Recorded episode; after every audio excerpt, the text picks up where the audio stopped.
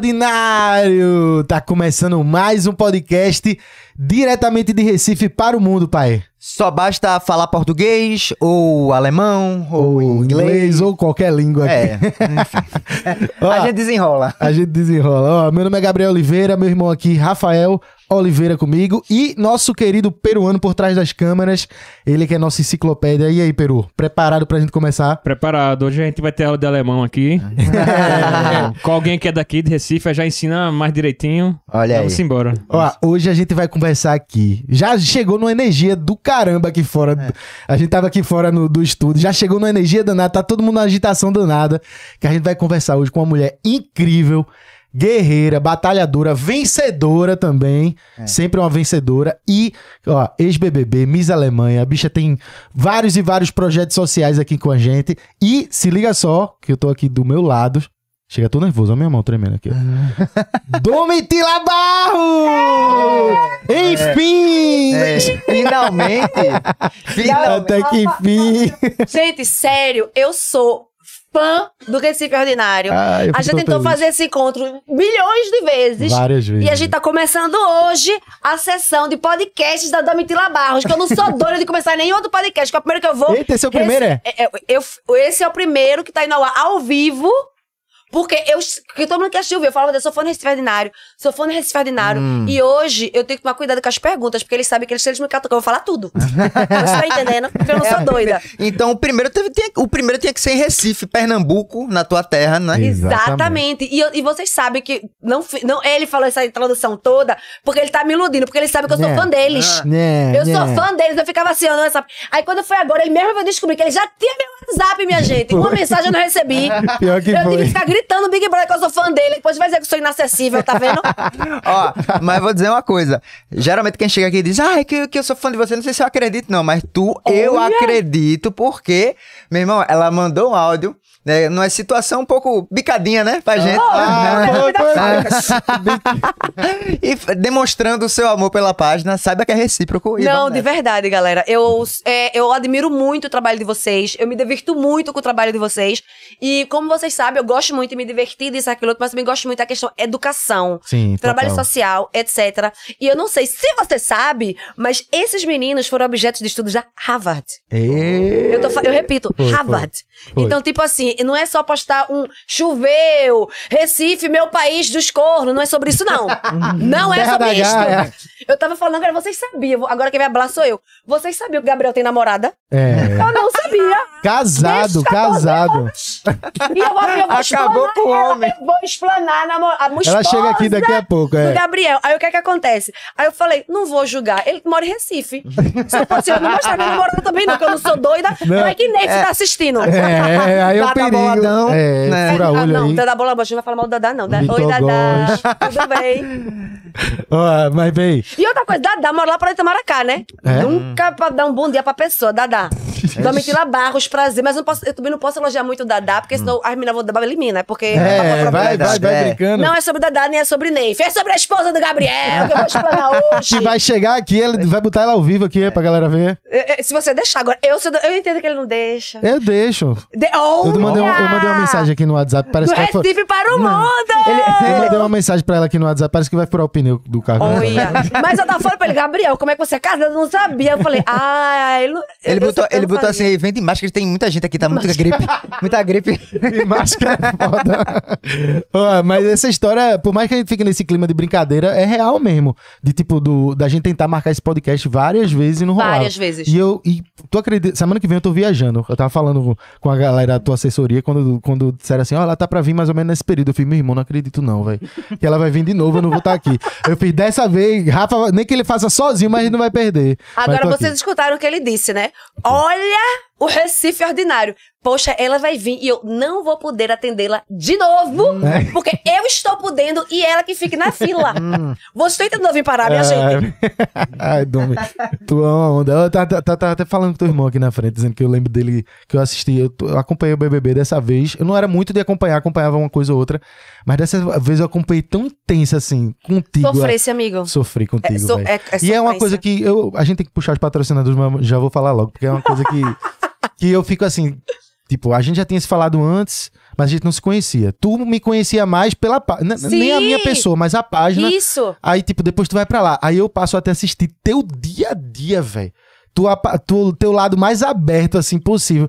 Ah, Véi, você fica, você entra no. Parece assim, parece que eu sou teu irmão. tipo, a gente tá se conhecendo sim. agora, mas. a mas gente se conhece. você é, é, é incrível a- como o BBB traz uma proporção assim. E uma de- intimidade, de uma né? intimidade da porra, É. velho. Aí tu sai e a galera tudo íntima tua, mas. É muito doido isso. É. É muito doido. É, a gente foi uma vez pra. Eu não vou falar o lugar. Aí gente- eu, eu- foi a primeira vez que eu encontrei meu pai. Que Sim. meu pai, ele é babado forte, meu filho. Aí eu, pai, o meu sobrinho, meu irmão, minha mãe, minha irmã. Aí uma pessoa chegou, sentou na mesa, passou a noite com a gente. Caralho. E você não pode falar nada, né? É. Agora, eu queria falar um pouco com meu pai, porque fazia tempo que eu não tinha encontrado ele. Total. Aí eu falei, aí ela, bora tirar uma foto. Eu falei, mulher, horrorosa, ela, minha filha, eu lhe vi roncando. Eu falei, É. eu não ronco, ela, você ronca. Eu falei, é. Mas é muito sobre isso, eu acho muito engraçado, porque é, é aquela coisa. E graças a Deus eu passei quase três meses, aí não tem como você ficar fake por três meses, né? Não, total, e, eu, total. e se eu não fosse BBB, ele não ia ter tempo pra falar comigo hoje. Então, Não. prometo até pra isso, BBB é bom. não, não, olha. Vamos puxar os patrocinadores que você vai ver o quanto, o quanto a gente tá com. O O a gente. bode do No. O bode do Gabriel. Ó, vamos começar agradecendo aqui, antes da gente começar esse papo, que já começou, né? Já começou na energia já. Começar agradecendo a Esporte da Sorte.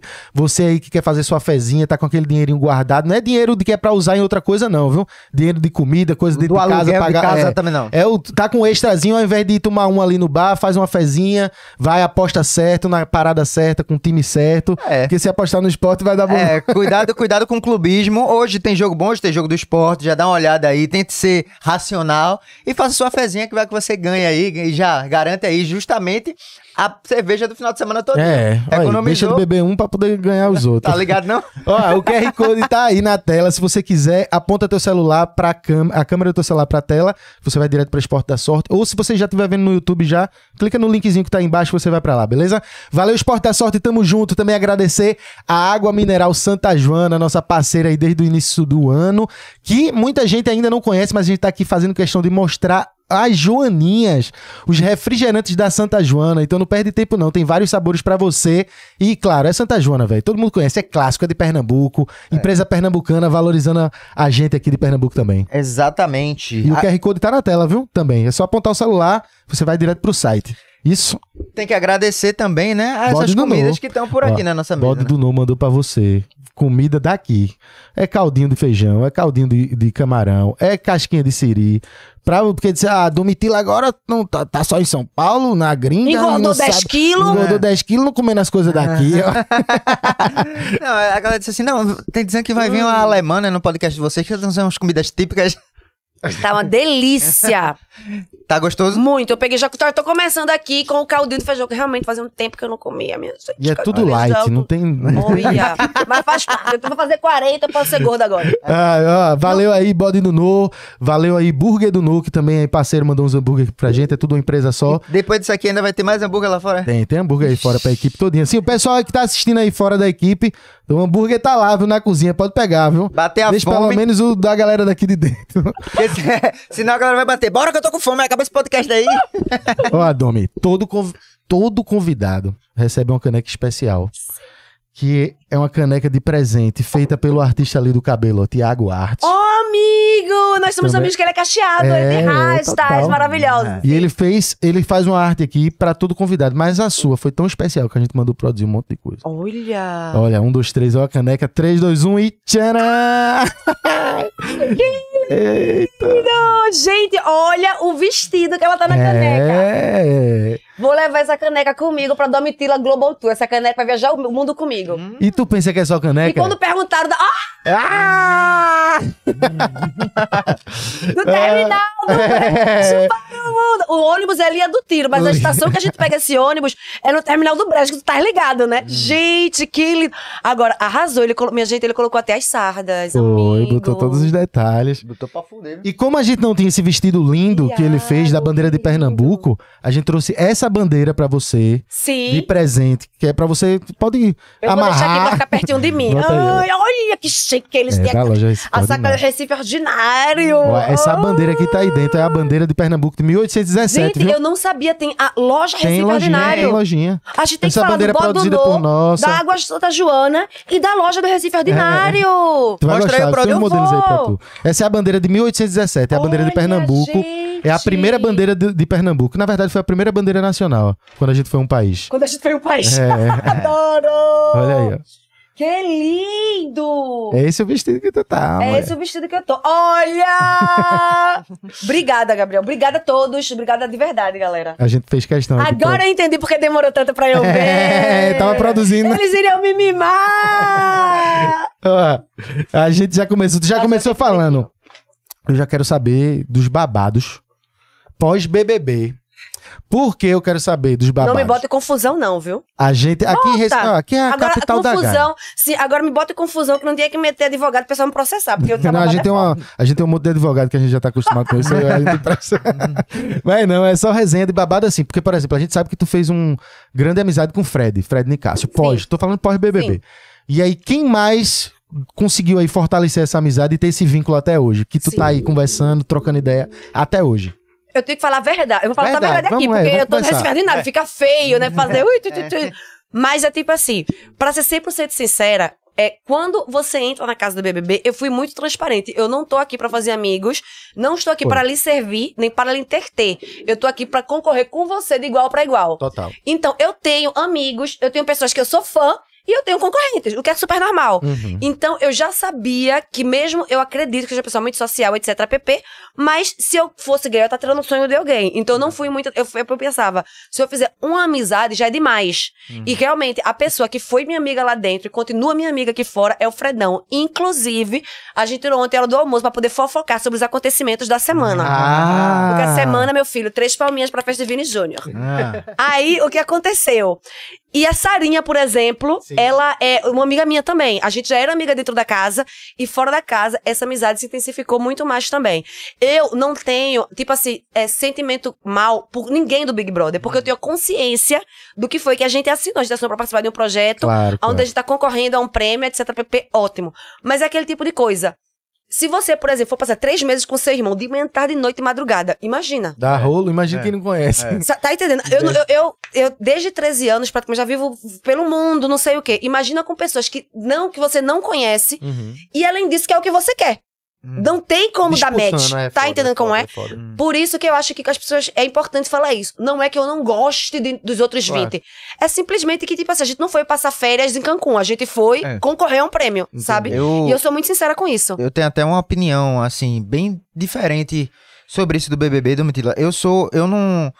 Eu, eu- eu falei pra Gabriel, ó, Domitila, eu vou conversar com ela sobre a viagem dela da Alemanha e tal, mas quando eu entrar no assunto BBB, é tipo quando é fute- um, um jogador de futebol, que eu entendo ele não entende nada. Não entendo porra nenhuma. Aí traz nada. uma galera de futebol aqui, aí ele falando um monte de coisa técnica. Não, porque não sei o que, papai. Eu faço assim. "Ah, foi- E tu gosta, tu gosta de comer o quê? Hambúrguer de bode? É. Mas, enfim, uma coisa que eu percebo, assim, eu não sei se você tem essa opinião, mas pela tua frase, eu acredito que sim. Eu, eu acho que as pessoas assistem o BBB de uma forma errada, velho. Porque, pra mim, o que é que eu vejo? Eu acho, eu não assisto, não acompanho muito, mas. Assiste, fala a verdade. Eu, eu acompanhei você. Até porque eu tinha lá que torcer, fazer os memes pra você. tinha tinha que sim, ficar, Rafael. Tinha que ficar antenado. Sim, Rafael, nós precisamos. Mas é, eu eu percebo que, por exemplo, o que tu tá falando é um, praticamente um experimento social, né? Tu tá colocando 12 pessoas de vivências diferentes que não se conhecem pra tentar manter ali uma organização, tentar manter um nível ali de, de, de, huma- de sociedade, né? De humanidade, de se respeitar e no final ter um vencedor. Então, assim, a gente sabe que estresses vão acontecer, que pessoas vão ficar mais chatas, mais abusadas em algum momento. E o que eu não gosto, por exemplo, de parte da galera do, do- da torcida é que espera muito que os- as pessoas sejam perfeitas. Exato. Só que, mano, imagina, você, tu se acha. Essa pessoa que tá julgando, por exemplo, ela se acha perfeita 24 horas por dia. Imagina a câmera lá toda hora e tu com 20 pessoas que tu não conhece. É foda. Quem tá pô. assistindo só, de fato, a ideia é te julgar. Aí vê, opa aí, que, que É. não gosto mais não. Agora que- eu gosto. Agora Só que eu gosto. assim, talvez você lá naquela situação você faria até coisa pior do que aquela pessoa fez, porque é normal ali, faz parte do jogo, sabe? E às vezes eu acho que as pessoas não entendem por esse lado, né? Mas eu acho que. é, Eu, eu assisti o Big Brother, né? Eu, me, ca- eu assisti a Big Brother, eu me candidatei várias vezes, eu nem sabia da minha existência, etc. E isso era exatamente o que eu gostava do Big Brother. É eu chegar cansada, estressada, humilhada em casa e falar, mas é pra isso? Mas ó pra isso? Era o meu momento. Por isso que eu não julgo, assim, a galera que tem essas expectativas. Mas por isso que eu também acho muito importante quebrar essa visão de que é uma casa onde 22 pessoas são amigas pra poder se divertir. Outra coisa que pra mim foi muito engraçada do Big Brother é o seguinte: eu sempre falava, se eu entrar no Big Brother, eu vou ver na piscina. Se eu entrar três vezes, vai. Tipo assim. Porque é. Aí, imagina, você chega na piscina, aí. Uhum. E aí você não. Eu, eu sou good Não posso falar que eu sou good vibes, mas eu não, não consegui acessar aquela vibe, sabe assim? Então, eu acho que. Eu acho não, eu tenho certeza que o Big Brother é um experimento social. É um experimento pra quem tá lá dentro e é um experimento pra quem tá aqui do lado de fora. E eu acredito que esse Big Brother foi super especial, né? Em todos os aspectos que a gente sabe. O primeiro Big Brother que a metade era negro, etc, PP, todas essas coisas. E no final das contas, se você, se você parar pra analisar, você vai chegar. Eu, eu cheguei a essa conclusão de que realmente muita coisa que acontece aqui fora aconteceu lá, só com outras dimensões. E é uma coisa que eu falo muito, por exemplo, vocês sabem que eu faço muita palestra, essas coisas todas, né? Aí eu sempre falei sobre alguns temas e as pessoas entendiam isso como vitimismo. Ah, é vitimismo, ou como se fosse um tema, ela tá exagerando. Porque você não vê todo mundo na sua bolha, cada um vê o que quer, né? Aí agora eu falo, assista o episódio tal. Uhum. Entendi. Cara, re- rever, né? Quando Isso. Mas quando tu fala, tipo, todo mundo fica- fala nesse negócio de, ah, foi vitimismo, não sei o quê. A galera que te assistiu, tu tá falando da Ah. galera que te não, eu assistiu tô falando, já? tipo, antes. né? Não, não, não, não, porque é- eu não tenho contato com, com muitos dos pacientes, eu não tenho contato, né? Então eu não sei o que Que eles Black, falam. que Black? Eu, eu vi Black, Black. era legal. Era. é, é, calma, é Black, eu vi. cal- blá, blá, blá. Eu vi Black. Ah, quando foi a última vez que eu vi Black, meu Deus? Eu não tenho. Ah, foi no São João da Tai. Sim, São A, João da a- a Tarde. última vez que eu vi Black foi no São João da Tai. Black era legal. Eu, a gente se dá bem. Eu realmente, a gente. Eu era, tinha aquele meu jeito com Black. Porque eu sou assim com meu irmão, eu sou assim com o Marcelo, eu sou. Mas eu achava sabe massa, como é? assim, eu, eu, eu, vocês dois. eu achava massa, velho. Eu gostava pra Mas, caralho. a- eu, é independente de geograficamente ele tá em Brasília, essas Sim. coisas todas, tem um. É, eu, assim, você vive o Big Brother, é muito louco, velho. É, é, é incrivelmente cansativo, estressante. As relações, imagina você tá com ódio e ter que dormir no mesmo quarto e não sei o quê. É, é BO em cima de BO. Sim. E quando você sai. Eu até hoje não assisti o Big Brother que eu saí. Porque Pronto. quando eu saí, é, a galera que fazia meus ADM, essas coisas todas, eles me mostraram três vídeos e eu falei, eu não vou assistir não, velho. Porque eu já vivi isso e já foi ruim vivendo. Entendi. E quando você assiste, você ainda vê coisas que foram faladas por suas costas, não sei o que, não sei o que. E é muito louco, porque, tipo assim, a casa é enorme, é. Mas, por exemplo, eu entrava. Eu entrei pouquíssimas vezes no quarto deserto, por exemplo. Eu era do quarto é, sub- fundo do mar e quase nunca entrava. Aí imagina você sair e ver o que acontecia ali dentro. Porque você estava na mesma casa, mas você não tinha acesso àquilo. Aham, total. Aí teve uma- uma cena, por exemplo, que mostraram que eu ri muito, mas assim, eu ri pra não chorar. É aquelas, é umas cenas que eu tô, por exemplo, é, na, na- eu, fumava, eu fumava cigarro de palha na casa, né? E eu tava na piscina fumando cigarro de palha e no quarto. tá, tá, tá. E eu acredito que foi assim que surgiu aquele meme. E no que isso afeta a Domitila Barros. Saca? Então, tipo assim, naquele momento eu tava estressada, cansada, exausta, queria um segundo de paz, mas eu não sabia o que tava acontecendo paralelo. E eu não ia ter psicológico pra passar por aquilo, saber o que tá acontecendo e sobreviver psicologicamente falando, sabe como é? Por isso que tem coisa que eu não quero saber e, e eu não quero participar. Mas algumas coisas que assim que você vê depois é muito louco, frustrante e é super normal. Eu imagino. E é super normal, sabe como é? E, mas é muito sobre isso. Eu acho que a pessoa que realmente, assim, lá dentro e aqui fora, mais foi parceira minha foi o Fredão, o Fred Nicásio. É, total, Hum. total. Aí foi por isso que eu acho que a amizade verdadeira continua viva aqui fora, sabe? Pô, velho, tu falando isso me deu um- uma visão que, eu- que eu não imaginava, né? Porque a visão do participante, que é o o- um outro processo que tem quando você sai. Não tinha pensado nessa forma de. Se você, se você ficar. É, endoidando disso, encucando, de voltar e ver os episódios antigos, você tem uma hora que, tipo assim, é tão frustrante você tem que entender que a vida siga em frente, né? Porque assim, se você voltar e ver alguém que tá, fa- tá falando de você, pegar. Às vezes você não fica nem com ranço da pessoa, mas tipo, aquela situação te faz lembrar Amarga. um momento ruim. sabe? Amarga vocês, É. sabe como é? Total. Imagina se a gente fosse saber 24 horas que todo mundo que a gente conhece fala. Fala, imagina, total. É Gabriel, foda, tá imagina. Uhum. E é aquilo que você falou, as pessoas esperam que a gente perfeito o tempo todo, tarará, tarará. Teve até um dos, um dos paredões que eu volto, eu mergulho na piscina Uhum. e grito, né? É, eu- Vamos errar. Hum. Vamos, no lugar de ser perfeito, vamos ser reais. Uhum. E eu acho que isso, perdão, também é uma oportunidade muito grande para o Gen Z. Porque eu conheço muitos jovens que eles preferem não fazer nada do que fazer e errar, fazer e viralizar. Isso não é vida, minha gente. Uhum. Isso não é vida. Então, em nenhum momento eu fui lá pra ser perfeita, não. E quando o pessoal falava, não, mas você é ativista, você é não sei o que, eu falei, sim, meu amor, eu vim como pessoa física, não vim como pessoa jurídica, não. Total. Eu só quero viver como você, eu quero ficar fazendo uma festa como você, eu quero tomar uma como você, eu quero curtir como você. Uhum. Eu não vim nem pra palestrar, nem pra educar, eu vim pra ganhar esse prêmio. Uhum. Total. Porque se fosse pra palestrar, eu faço lá fora, como eu fiz hoje no, no, no Porto, do, no Porto Digital. Uhum. Eu vi ao vivo, eu tava vendo. Abalou, minha gente, vocês estão por fora. Ó, mas é interessante isso porque, de fato, tu foi julgada por isso lá Sim. dentro e aqui fora também, mas lá dentro e aqui fora, pelo fato de, ah, ela é ativista, ela eh, tem certas causas e errou, pecou. Nossa, mas isso teria que ser perfeita pra ser ativista? Não, teria que ser perfeita exatamente. pra poder. Porra, é, é, um, é uma parada que é construtiva. Todo mundo. Só o fato de você entender isso, já, você já tá Exato. na frente de quem não consegue compreender aquilo. De que E a tem gente pode duas melhorar. coisas muito importantes pra mim sobre isso, que eu falava lá fora e vou continuar repetindo aqui. Eu falava lá dentro e vou continuar repetindo aqui. Eu não vou ser a pessoa que vai dizer pra você, primeiro faça doutorado, seja perfeito e seja rico, pra depois fazer o que você quer da vida. Não. Faça, faça com medo, faça sem ser perfeito, faça, faça, erre, aprenda e continue fazendo. Porque foi assim que eu aprendi na vida. Então, eu não acredito nesse discurso de que não, primeiro tem que ser perfeita para depois dizer que sou um ativista. Não, tô- tem muita gente. Você é ativista no meu ponto de vista. Hoje, na palestra do Povo Digital, eu, eu, leve- eu apresentei, por exemplo, Basquiat, Basquiat que é um artista plástico, que era menino de rua nos Estados Unidos, em Nova York, e vendeu uma peça de arte dele no ano de 2018 por 110 milhões de dólares. Caramba. Mais de 500 milhões de reais. Puta que pariu. Isso pra mim é um ativista, de, homem, de menino de rua pra. Total. Tá entendendo? Eu levei os Racionais MCs, porque foi quem me inspirou, me ajudou mais do que muito presidente. Uhum. Eu não sou da direita nem da esquerda, eu sou de baixo tentando subir. Do Saca? Caralho, que frase Então, o que é que acontece? Eu acredito que é muito importante. Eu vou fazer 40 anos, continuo errando. E vou continuar. Porque eu quero ser verdadeira e eu quero. Eu vou aprender com os meus erros, que eu também não sou burra. Sabe? Ser verdadeiro não significa ser burro. E outra coisa também que eu achei que foi muito importante é a discussão depois, quando começaram a jogar as pedras pra, em cima de mim, porque eu não presto, porque eu não sirvo, porque eu não sei o quê. Gera um debate, porra. Lógico. E eu falava o seguinte: beleza, mas vamos ser sinceros. Se eu já trabalho há 23 anos com projetos sociais fazendo acontecendo, Uhum. tantas mulheres e não sei o quê. Aí, uma. Aí. Aí acabou-se. O mundo gira em torno do bico de um ser humano.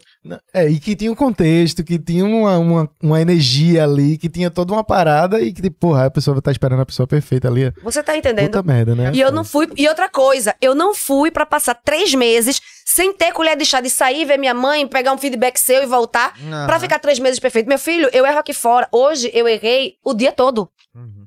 Hoje eu errei o dia todo. E lá, se eu errei, tipo assim, três vezes em três meses, eu sou uma santa. Uhum. Total, total.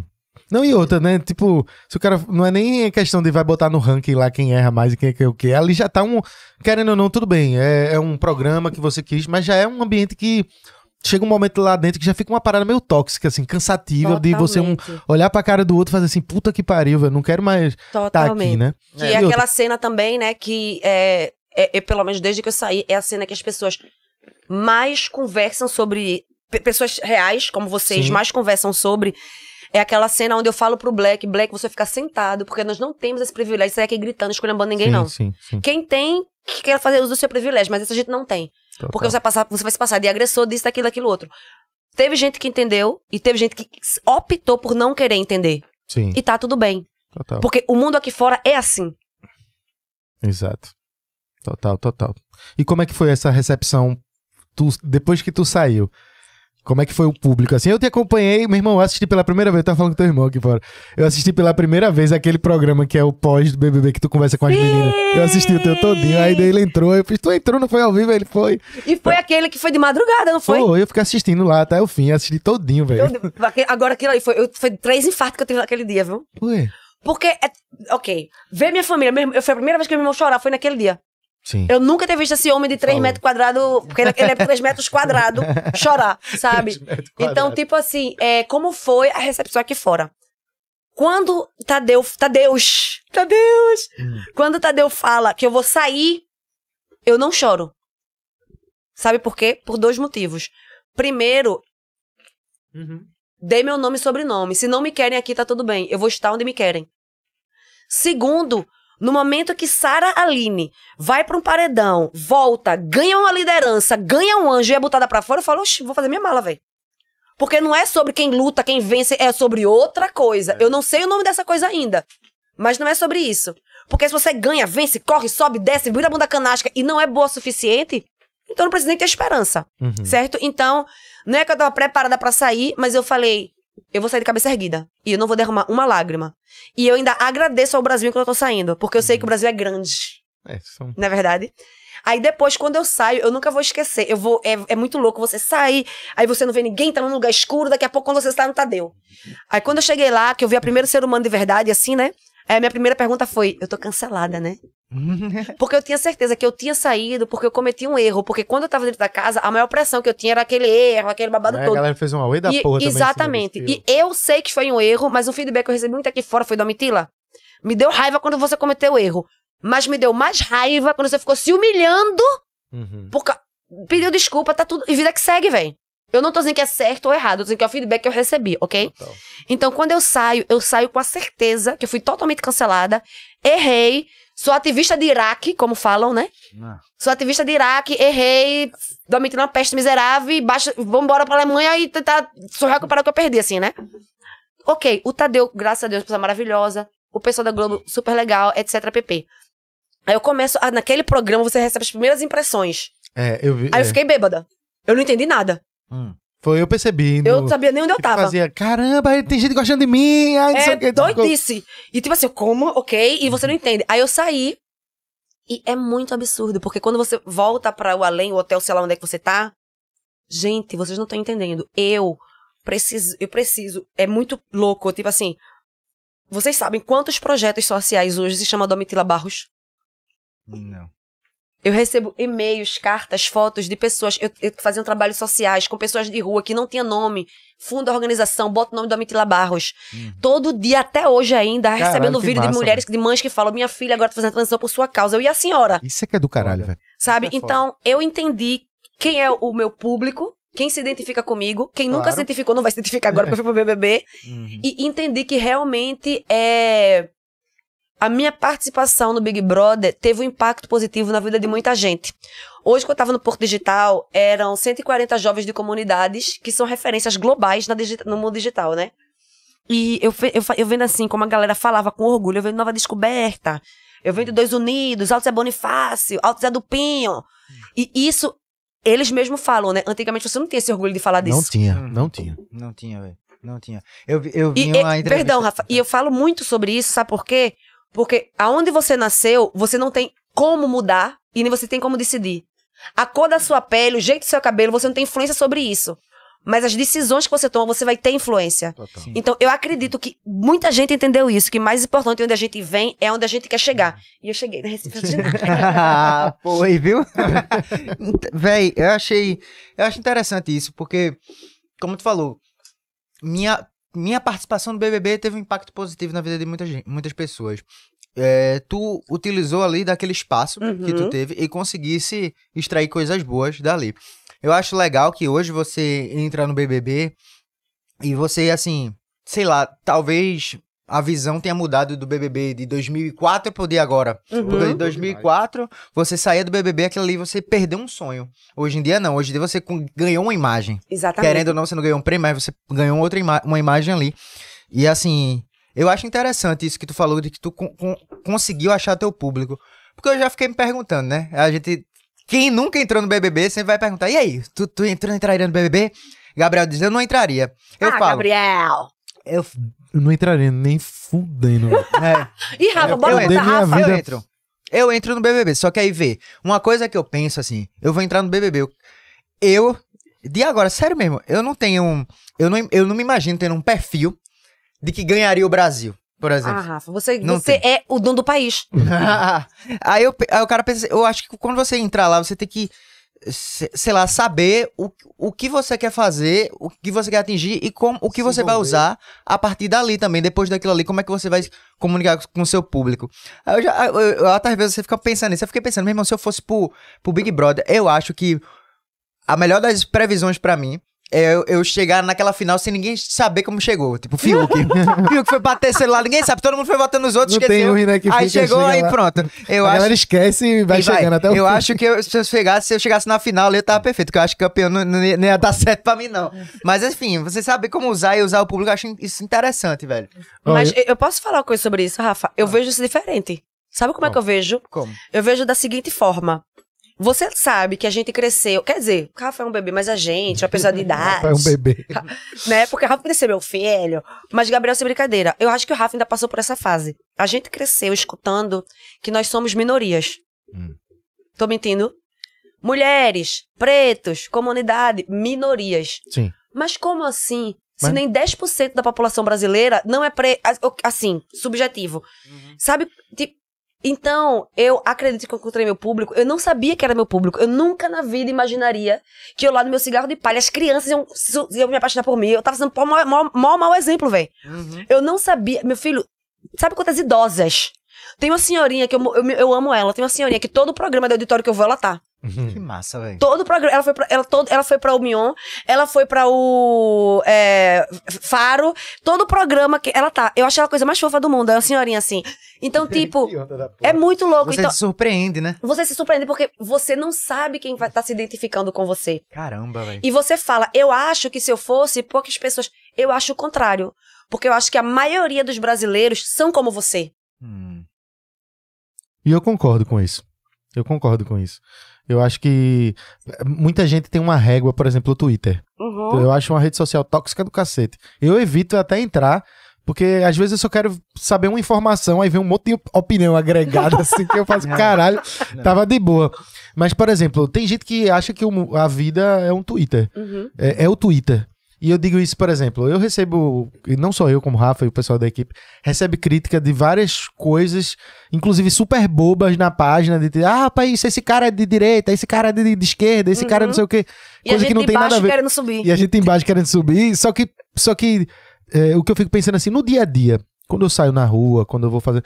As pessoas que vêm falar comigo é sempre positiva, me dá um abraço, Uhum. porra, do cara teu trabalho. não sei o quê. Agradece. Nunca na minha vida chegou alguém pra dizer assim, ah, aquela, aquela, o Twitter não vem pra vida real, É. pelo menos pra mim.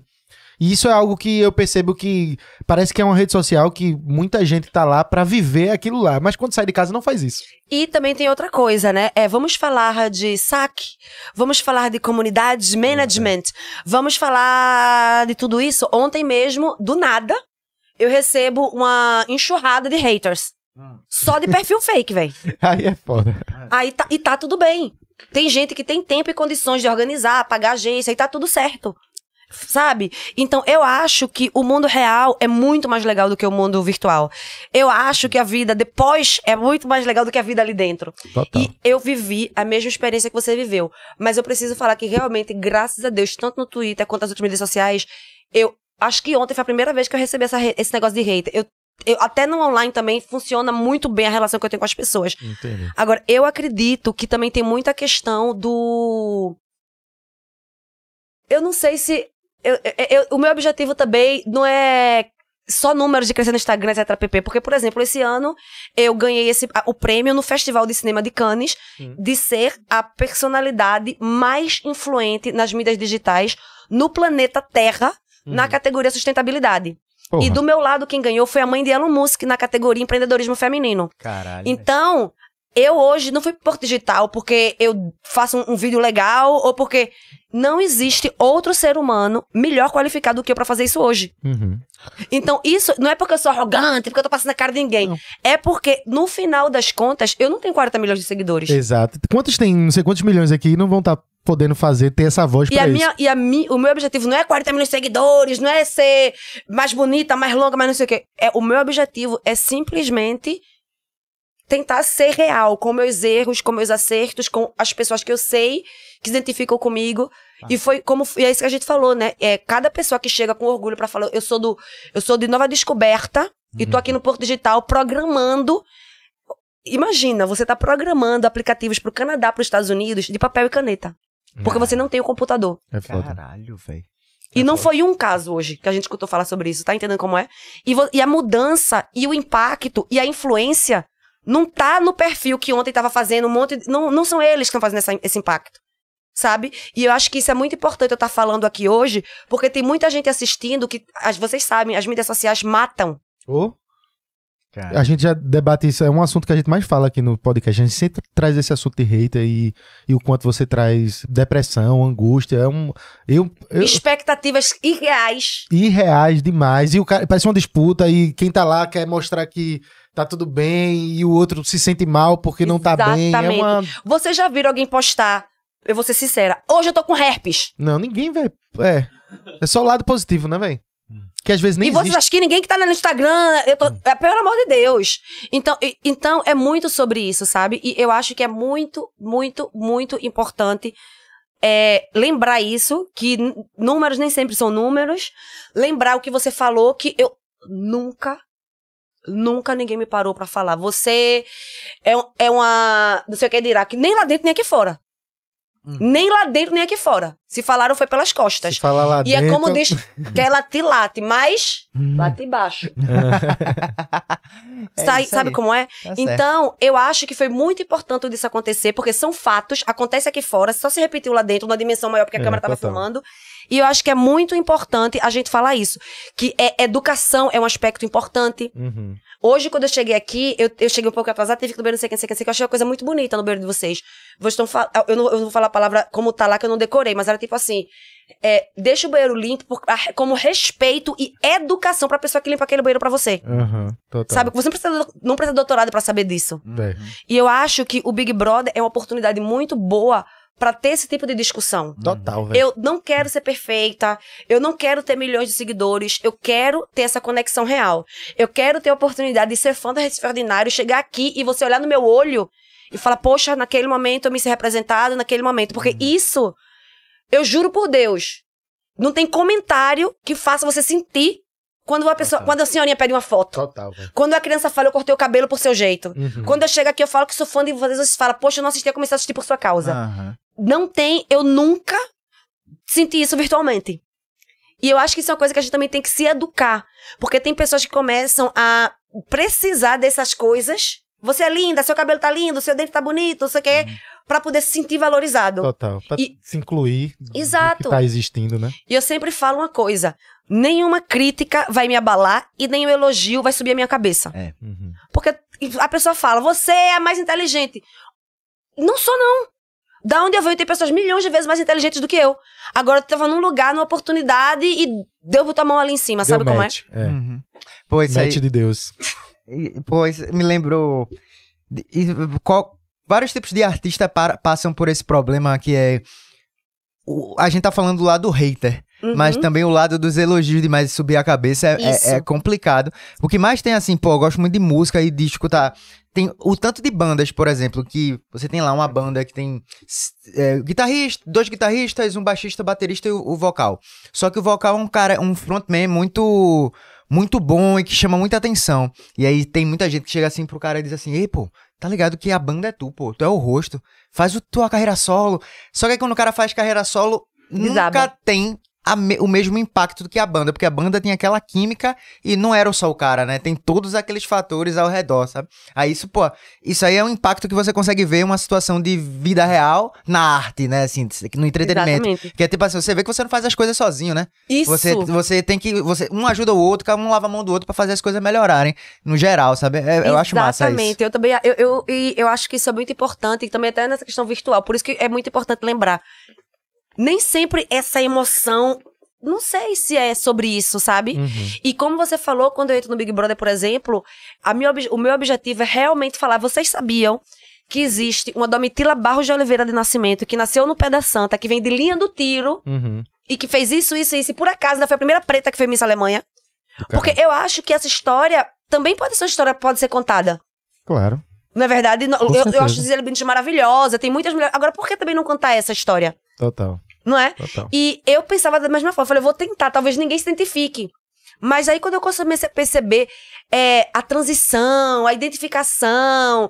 Outra coisa que eu acho muito engraçado é que muita gente de fora do Brasil que assistia são brasileiros. Favela venceu. Uhum. Porque quer 20 mil brasileiros por ano tentam sair do Brasil definitivamente. Caralho, sabia disso não. 20 mil. E o nome disso é exportação de cérebro. Porque o Brasil tem aquela mistura. Gente inteligente que quer trabalhar Uhum. com talento. E essa mistura é match. Tem aquele ditado que fala: é, trabalho sempre vai vencer o talento. Imagina você pegar os dois juntos e quase de graça. Antigamente eles transportavam Total. para o Brasil, a gente está transportando cérebros. é. O Porto Digital é o maior porto digital do Brasil. Total, velho. E Total. tava hoje cheio de linha do tiro, Morro da Conceição, Nova Descoberta, Alto Zé do Pinhal, Alto Zé Bonifácio. Sabe? Então, eu acho que todas essas pessoas, elas. Foi como eu falava hoje, o start é muito similar. Apesar de a gente sempre escutar que o start todo mundo é mais fácil, que todo mundo é igual, não é igual. Não é, velho. Não é, com certeza, velho. Eu, inclusive, esse é um assunto interessante pra gente debater mais, que é profundo. Eu venho, eu vou até, é um desabafo, eu já falo até em, em outros podcasts já. Eu venho extremamente decepcionado, assim, com redes sociais, com, com público. Assim, eu vou muito mais focando no trabalho do dia a dia da Recife, história, cultura. Fico mais por trás, assim, justamente por essa, esse ambiente, assim, que parece Pode que... ser muito tóxico, né? É, velho. Tá me fazendo melhor eu viver mais, assim. Tudo bem que a gente tá filmando aqui, mas a gente tá conversando sem Isso. corte. Do que um corte, velho. Do que tá no ambiente e, e, tipo... Que naturalmente a gente já faz. Por exemplo, agora, antes da gente começar, a gente fez história. Aí, uma energia do caramba tal. Parou. Não é aquela mesma energia, mas a gente tá aqui Isso, sendo real. Exatamente. Mas chega num momento, que chega com pessoas que elas não tem nem a troca. E essa só existe quando se liga o celular. É, Caramba, estranho, isso velho. pra mim é, é, assim, tipo assim, não, não é que eu julgue ou que eu acho isso, oh meu Deus, a pior coisa do mundo, mas eu estar num ambiente que isso fique com frequência me deixava mal, assim. É como se eu não tivesse uma troca mais profunda com ninguém que é famoso. Sim. Só com uns ou outros, assim, que são meus amigos que eu construí ao longo da vida. Mas pessoas que, que eu não conheço, talvez, que chegam em tal lugar, cada um vira um. É uma troca diferente e fica um negócio tão estranho que eu achei do caralho. Que eu até disse assim, tipo, eu amo o Gil, amo todos. É, todo mundo que entra pro BBB, a gente faz questão de, de sendo daqui, dar apoio do início, só por ser daqui a gente já Sim. fala. Nem conhece a pessoa. Aí depois fica lá pra ver quem é a pessoa também. Só que praticamente tudo deu certo, a gente tá, tem falhas uns do outro, mas a gente sempre tá lá presente pra dar o apoio por ser daqui. É, da terra, né? Pra gente valorizar o que é nosso. Mas eu, ta- eu, ta- eu tava dizendo a minha esposa, Bela, eu fiz, meu irmão, agora, meu irmão, Domitila foi muito foda, porque Domitila, ela fala da gente, falou da gente lá dentro. Ela já tinha falado comigo antes. Ela saiu, tipo, deu uma moral do caralho. Pô, vocês são foda, não sei o quê. Pra gente, tipo assim, pode ser qualquer outra pessoa famosa que vai dizer, olha, Recife área é massa. A gente não vai ligar tanto, se importar tanto quanto a, gente ter vivido, ter assistido, torcido, fica lá naquela, caralho, é isso, é isso, é isso, e de repente tu sai e traz isso. Por exemplo, eu amo o Gil, acompanhei Gil na época também, do caralho, mas tipo, tu trouxe, e é Recife ordinário, e é Recife, não sei o quê. Não tem como você, eu, por exemplo, eu, Gabriel, eu falo por mim, tua equipe também, não ficar feliz com um negócio desse, porque a gente faz, era como se fosse uma equipe. Isso. Bora todo mundo, ah, vai começar agora a ter paradão. Ó, e fala com fulano e fala. É, é doideira demais, velho. E pra tu tá lá dentro, vivendo todo o rolê. E quando sai, nem, nem, nem sabe o que é que tá acontecendo aqui fora, velho. Com um monte de informação. Aí a gente entende os dois lados, mas fica nessa de tipo, meu Deus do céu, é, é muita loucura todo o processo do início ao fim, tá ligado? Do- do- Total. do- do- Mas uma coisa que você tá falando hoje, eu falei hoje muito de manhã sobre isso, é sobre conectividade. Sim. Em algum momento o cérebro da gente entendeu conectividade com Wi-Fi. Com Mas não é. Quantas vezes você não mandou uma DM, um WhatsApp ou até um sei lá o quê e a pessoa nunca respondeu? Uhum. Então, conectividade é isso. Aí eu chego aqui dando bala nele porque ele tem meu WhatsApp e não manda.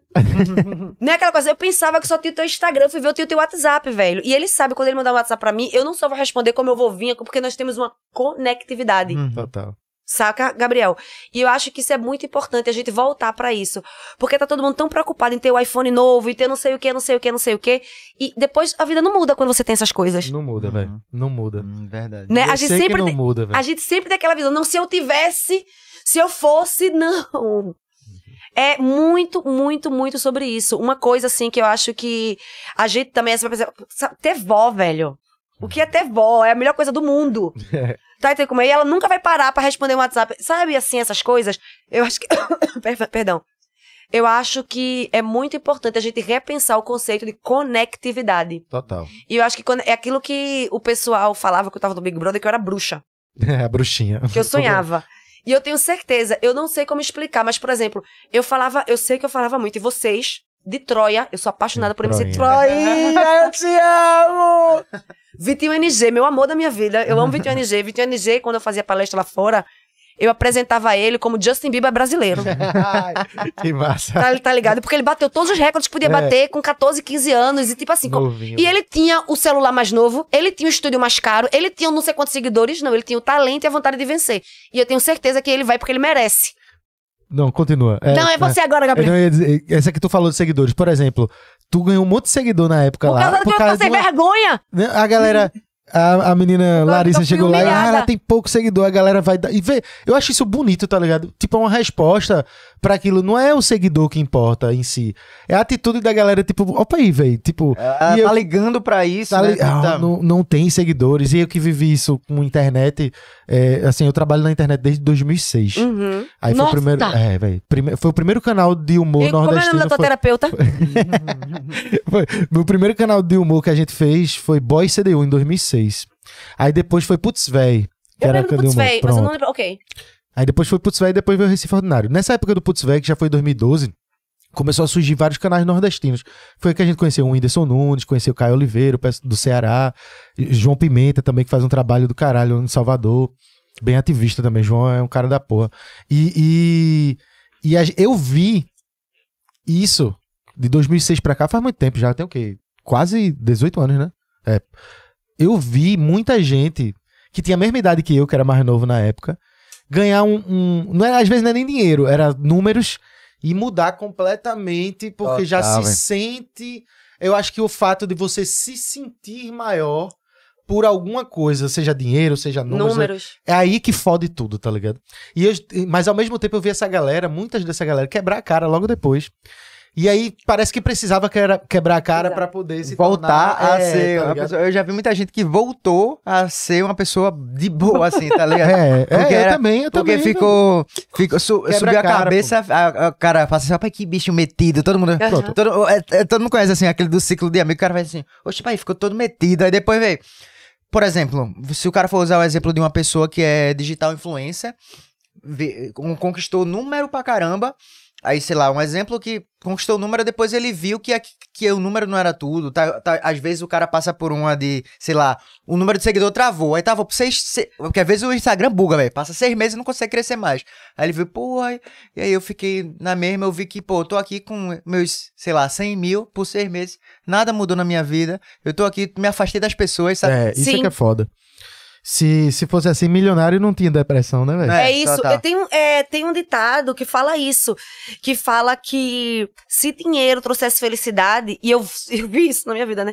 Se dinheiro trouxesse felicidade, em Manhattan você vê um monte de criança dançando pela rua. Hum. Que Manhattan é o quadrado de metro mais caro do mundo. Uhum. Caralho. Pra morar lá, eu não posso nem andar naquela rua, imagina andar. Uhum. E eu nunca vi isso lá. Agora vai comigo subir e descer a ladeira, a linha do tiro, Alto Bonifácio, que tu vai ver as crianças empinando pipa, dançando Uhum. até o chão, feliz, pra... tomando banho no, no mangue, não sei o quê. Então, é, é, é- Não é mentira essa coisa. É, tem muita verdade nisso, sabe? E sobre essa questão também de seguidores, de quem tem muito, quem tem pouco, quem tá estourado, quem não tá estourado, eu acho que é muito importante a gente tematizar isso, porque é por isso que muita gente tá sempre insatisfeita. Uhum, Porque parece que é possível pra todo mundo. uhum. Só basta ser isso ou aquilo, tem, tem uma receita mágica, sabe como é? E na verdade não é assim. Por exemplo, é, é, quando vocês falaram do Whindersson Nunes, eu falei também, quando eu, eu- eu tive a oportunidade de conhecê-lo. Quando eu conheci, eu falei, meu Deus do céu, você é maravilhosa, eu sou sua fã, você é perfeita, não sei o quê. Porque pra mim o Whindersson Nunes é um dos ativistas é, Racionais MC, porque eu falava em minhas palestras, eu levava sempre exemplo do Whindersson Nunes no seguinte aspecto. Quando teve a pandemia, Uhum. quem foi que salvou o Amazonas levando respiradores pra lá? Foi o presidente. Não, nada contra o presidente, não vou me meter em política. Mas foi o Whindersson Nunes, velho. Você, quando começou é, a ter nos interior as enchentes, É. quem foi que ligou pra Anitta pra Anitta mandar helicóptero? O Whindersson Nunes. É, ele faz um. O trabalho dele é, é salvar povo, é fazer o povo rir. Sabe? E eu acredito que, como você falou, ele. Não sei se ele é aquele tipo de pessoa que vai deixar que eu subir a cabeça por causa de números. Aí eu falei tudo isso pra ele, só foi o que ele me disse. Ele ficou capaz, ele não disse nada. Aí o Whindersson, pelo amor de Deus, reage! E ele é ele- assim mesmo. Ele não faz nada. Ele ficou assim, ó. Hum. É. É. Aí o Whindersson reage. Aí ele falou: eu vou dizer o quê? Uhum. É sobre isso. Ele é, É- muito. é- cada pessoa vai chegar dele- dizendo uma coisa. Você é ótimo, você é péssimo, você é lindo, você é horrível. E isso não pode me abalar. Uhum, Porque eu vou embora, ele vai pra outra coisa e a vida que segue, sabe como é? uhum. Então, eu acho importante a gente falar esses, esses exemplos, porque dá pra ver que existem essas pessoas também. Uhum. E que essas pessoas realmente até conseguem manter uma certa linha, não é verdade? Total. Porque o público, eu acredito que o público, o público, os seres humanos, eu acredito que eles veem isso e que eles sentem isso. Uhum. E eu acho que números é muito subjetivo. Total. Quando a gente fala, não, porque não sei o que, eu não sei, eu acho que o número é uma coisa muito subjetiva. Né? Eu acho muito difícil você falar, não, porque eu tenho não sei quantos milhões de seguidores, você. É muito subjetivo. Eu acho um- isso uma bobagem do cacete. Sim. E ontem, desculpa te interromper, Gabriel. Ontem, é, hoje eu fui fazer a palestra com uma roupa que uma marca daqui me deu de presente, que eu vivi do arroba. Marcelo conseguiu instalar pra mim, não sei o que, né? Ai, porque todo mundo fala que Big Brother é milionário. Nem as roupas é dada, é emprestada. Uma lado de roupa- dentro é. Não, você vê essas peças Prada, não sei o que, Ai, da foto na que- festa, é emprestada, não é dada, não. Ah, é. Antigamente, quando a situação tava boa, as marcas davam, agora a marca só empresta. Oxi. Ai, que fuleiragem. Aí eu quero. Fuleiragem demais, eu fiquei totalmente A pessoa frustrada. fim de usar a roupa de guardar na pode, recordação. é. Que merda. Não pode. Pelo menos, né, vender depois no, no, no, no OLX. Aí o que é que acontece? Não vender não, porque as marcas são maravilhosas. Aí, o... É, ontem eu recebi Eles essa podiam roupa. leiloar. Leiloar, porque eu- aí Não, ganhava dinheiro. Mas eu vou, essa- essa- eu vou fazer, eu quero no final do ano, inclusive talvez fazer, vamos falar depois sobre isso. Eu queria fazer um leilão das roupas que eu usei dentro do Big Brother pra poder doar pros projetos. Do caralho. Mas sobre isso ainda, o que é que, foi- o que, é que acontecia? Aí a gente tava é, nessa questão das roupas, de fazer, de acontecer. Aí eu ficava pensando muito sobre isso, né? Eu pensava assim, eu, por exemplo, é, tem muitas coisas que eu. Eu acho que é por isso que eu sou milionária, que eu não faço, porque eu penso assim, eu não posso falar isso pras pessoas. Eu não posso falar que todo mundo vai usar Prada. Nada contra a Prada. E não é sobre a Prada. Eu não posso falar, não, todo mundo que nasceu em linha do tiro vai fazer o mestrado e automaticamente. Eu não posso falar isso. pode vender uma falsa. Uma falsa ideia. Tipo assim, é- não é um algo concreto que tu Eu não posso. vender um sonho pra todo Eu não mundo. posso. é. Eu não vou fazer isso com a vida de ninguém, assim, sabe? Então, eu acho que, por um lado, tem os números que ainda não chegaram, mas tem outras coisas que são muito mais valiosas que já estão acontecendo, que é o- quando as pessoas falam ganhar nem sempre é vencer essas coisas. Tem muita verdade aí. e eu acho que a gente precisa contar essas histórias, dar esses exemplos e sempre. Não, não é que seja uma crítica social, é nesse ponto de vista. Eu nasci ali, eu vivi assim, e a verdade tá sendo assim. Porque a gente tá, faz- tá dificultando a vida de muita gente, criando um universo que as pessoas se comparam com uma coisa que nem você mesmo é, nem você tem, velho. Nem você quer se comparar. É, É, você falou de uma coisa aí que eu quero trazer até um assunto aqui. Já vieram várias pessoas aqui no podcast. E a gente vive uma onda hoje em dia de, de ter esses coaches de. tipo assim, você entra no Instagram, em qualquer lugar, sempre vai ter alguém ali te ensinando uma forma de ganhar dinheiro, de fazer sucesso. E como se. Isso faz com que pessoas que às vezes estão até bem na vida se sintam mal, porque elas acham que o nível delas ali não é o nível correto, vamos assim dizer. Ela tem que estar sempre imaginando que tem que estar acima. Então isso ge- gera uma, uma onda de ansiedade, né, generalizada. E um outro problema que é o seguinte, quando você finalmente chega lá, su- supostamente, né, para essas pessoas que é, adquirem mais dinheiro, os coaches esquecem de dizer, tipo assim, que além de todos aqueles ensinamentos que eles passam, eles esquecem de dizer que é interessante é, que as pessoas que têm mais podem ajudar as que têm menos. Uhum. Eles não passam essa instrução, sabe? Eles não passam a instrução de que, tipo assim, beleza, você pode fazer isso, isso, isso e sustentar, mas ajude também o amiguinho que tá numa situação pior que a sua. Não, isso não existe, É, não existe esse discurso. né? Não existe esse discurso. E não existe, tipo assim, agora que tu tem grana, tu pode comprar coisa sem pedir desconto, sem pechinchar. Também não ensinam isso, sabe? É verdade. Entende? E uma coisa que. puto. Isso, não, mas aí tem, tem duas coisas que eu preciso também acrescentar sobre isso. A primeira coisa é o seguinte, que eu falei hoje de manhã e a galera riu muito, mas eu acho que todo mundo que tá assistindo sabe, mas vale a pena falar. Quando você é pobre, todo mundo é pobre, véi. O pessoal esquece desse detalhe, sabe? O pessoal pensa, não, pede pra... eu vou pedir pra quem? É, tudo. Eu vou pedir pra quem? Tudo não se esforce. ali. Né? Não, e quando você começa, aí você, aí você ganhou um negócio, aí tem aí já vendeu pra poder dividir com todo mundo, pra poder tudo passar, pra- sabe? É muito louco isso. Vocês viram aquela frase que, que foi um cara postou no Twitter, né? Foi que viralizou. É, não existe pro- pobreza que, que, que é, sobreviva a 14 horas de trabalho. Ah, Esse foi o sabe- primo rico, Foi, lembra? Foi foi, primo rico. Sabe? porra, velho, existe E isso não, velho. É muito isso. Fora da realidade, E mano. outra coisa também que eu sempre falo, que é, é- é tipo assim, né? Graças a Deus, eu, eu fiz o mestrado, eu ganhei esse prêmio todo, e todo mundo vem me dar crítica. É, como é que chama? Crítica construtiva. Hum. Crítica construtiva. Eu falei, meu irmão, vai, construa. eu não quero crítica construtiva de quem não construiu nada. Aí vem o pessoal, eu sou coach, porque se você herdou de quem? Uhum. Não é muito fácil, eu fui milionária. Se vamos ver o start como foi, se isso realmente fosse pra todo mundo. A mesma coisa é, por exemplo, pelo amor de Deus, né? eu, tô, eu não tô falando de um ser humano, eu tô falando de uma tendência, como a gente acabou de falar. Claro. Quantas pessoas são inspirações fitness depois de passar pela JK? Hum. JK Estética, que faz HD Ah, do sim. Brasil. Ah, tá, entendi. Você tá entendendo? Eu acho que, assim, eu falo, um dia desse eu tava reclamando que a calça que eu tava usando no faro era muito apertada. Eu falei, minha gente, eu, tô, eu, eu engordei 10 quilos. e eu não vou ficar comprando jeans de semana em semana. Quando eu, eu tô, tá, e tá tudo bem. E eu acho que é sobre se amar. Eu me amo com 10 quilos a mais e com 10 quilos a menos. Aí eu vou emagrecer, vou ficar, e, vai tá, e vou fazer efeito sampone e tá tudo certo. Né. Sabe como é? Sim. Eu tô tentando me esforçar muito pra não fazer HD. Agora, se o JK chegar e falar, vem aqui de graça, eu falei, "É, vamos ver, né, JK? Uma robinha, uma Não, robinha. vamos ver. E agora, eu acho que é importante também ter essa transparência, porque eu não posso chegar ano que vem com 40 anos e falar, todo mundo que se alimentar bem e fizer três abdominais por dia vai ter uma barriga que nem a minha. Pô, Tá, velho. Tá, tá. tá. Eu tô rindo É. E, as- e assim como, como ao mesmo tempo do lado contrário, né? Tipo assim, também você não, você não, não, não julga pessoas que, que fazem as Não. modificações. A pessoa quer por, por, por interesse seu, porque você gosta, você acha bonito, estética sua, ok. O lance é justamente o que a gente tá falando A de não, ve- transparência. não vender um- um- uma ilusão, né? É, um É, não sonho. tem aquele ditado que fala também assim, é, como é que fala? É, não diga que se fosse você, como é que a pessoa fala? Ai, eu acho que eu não gostaria, eu acho que eu não cobraria, você não tem condições. Ah, Não sim. tem aquele ditado Sim, também, sim, né? tô Porque eu mesmo, por exemplo, eu, eu super não tenho crítica pra quem faz. Agora, nesse contexto de ser coach, ser Sim, inspiração é das outra- coisas, eu acho muito importante ter essa transparência. Porque, por Total. exemplo, eu não vou mentir, eu não tenho filho. Aí, bora supor que eu engravido, tenho três filhos, depois. Eu não sei se eu vou ter coragem de chegar e falar. Eu tive filho ontem, mas eu agora tô tomando só suco verde e o meu suco verde vai deixar você ser magra como eu. Sabe? É, É, é mais nesse sentido. Mesma coisa dos coaches que a gente tá Total. falando. uhum. Eu faço um milhão de reais por ano porque eu entendi a fórmula das mídias sociais. Não, velho, seu pai é o dono da empresa que faz É, todas as, as- total. as parcerias e tá tudo certo.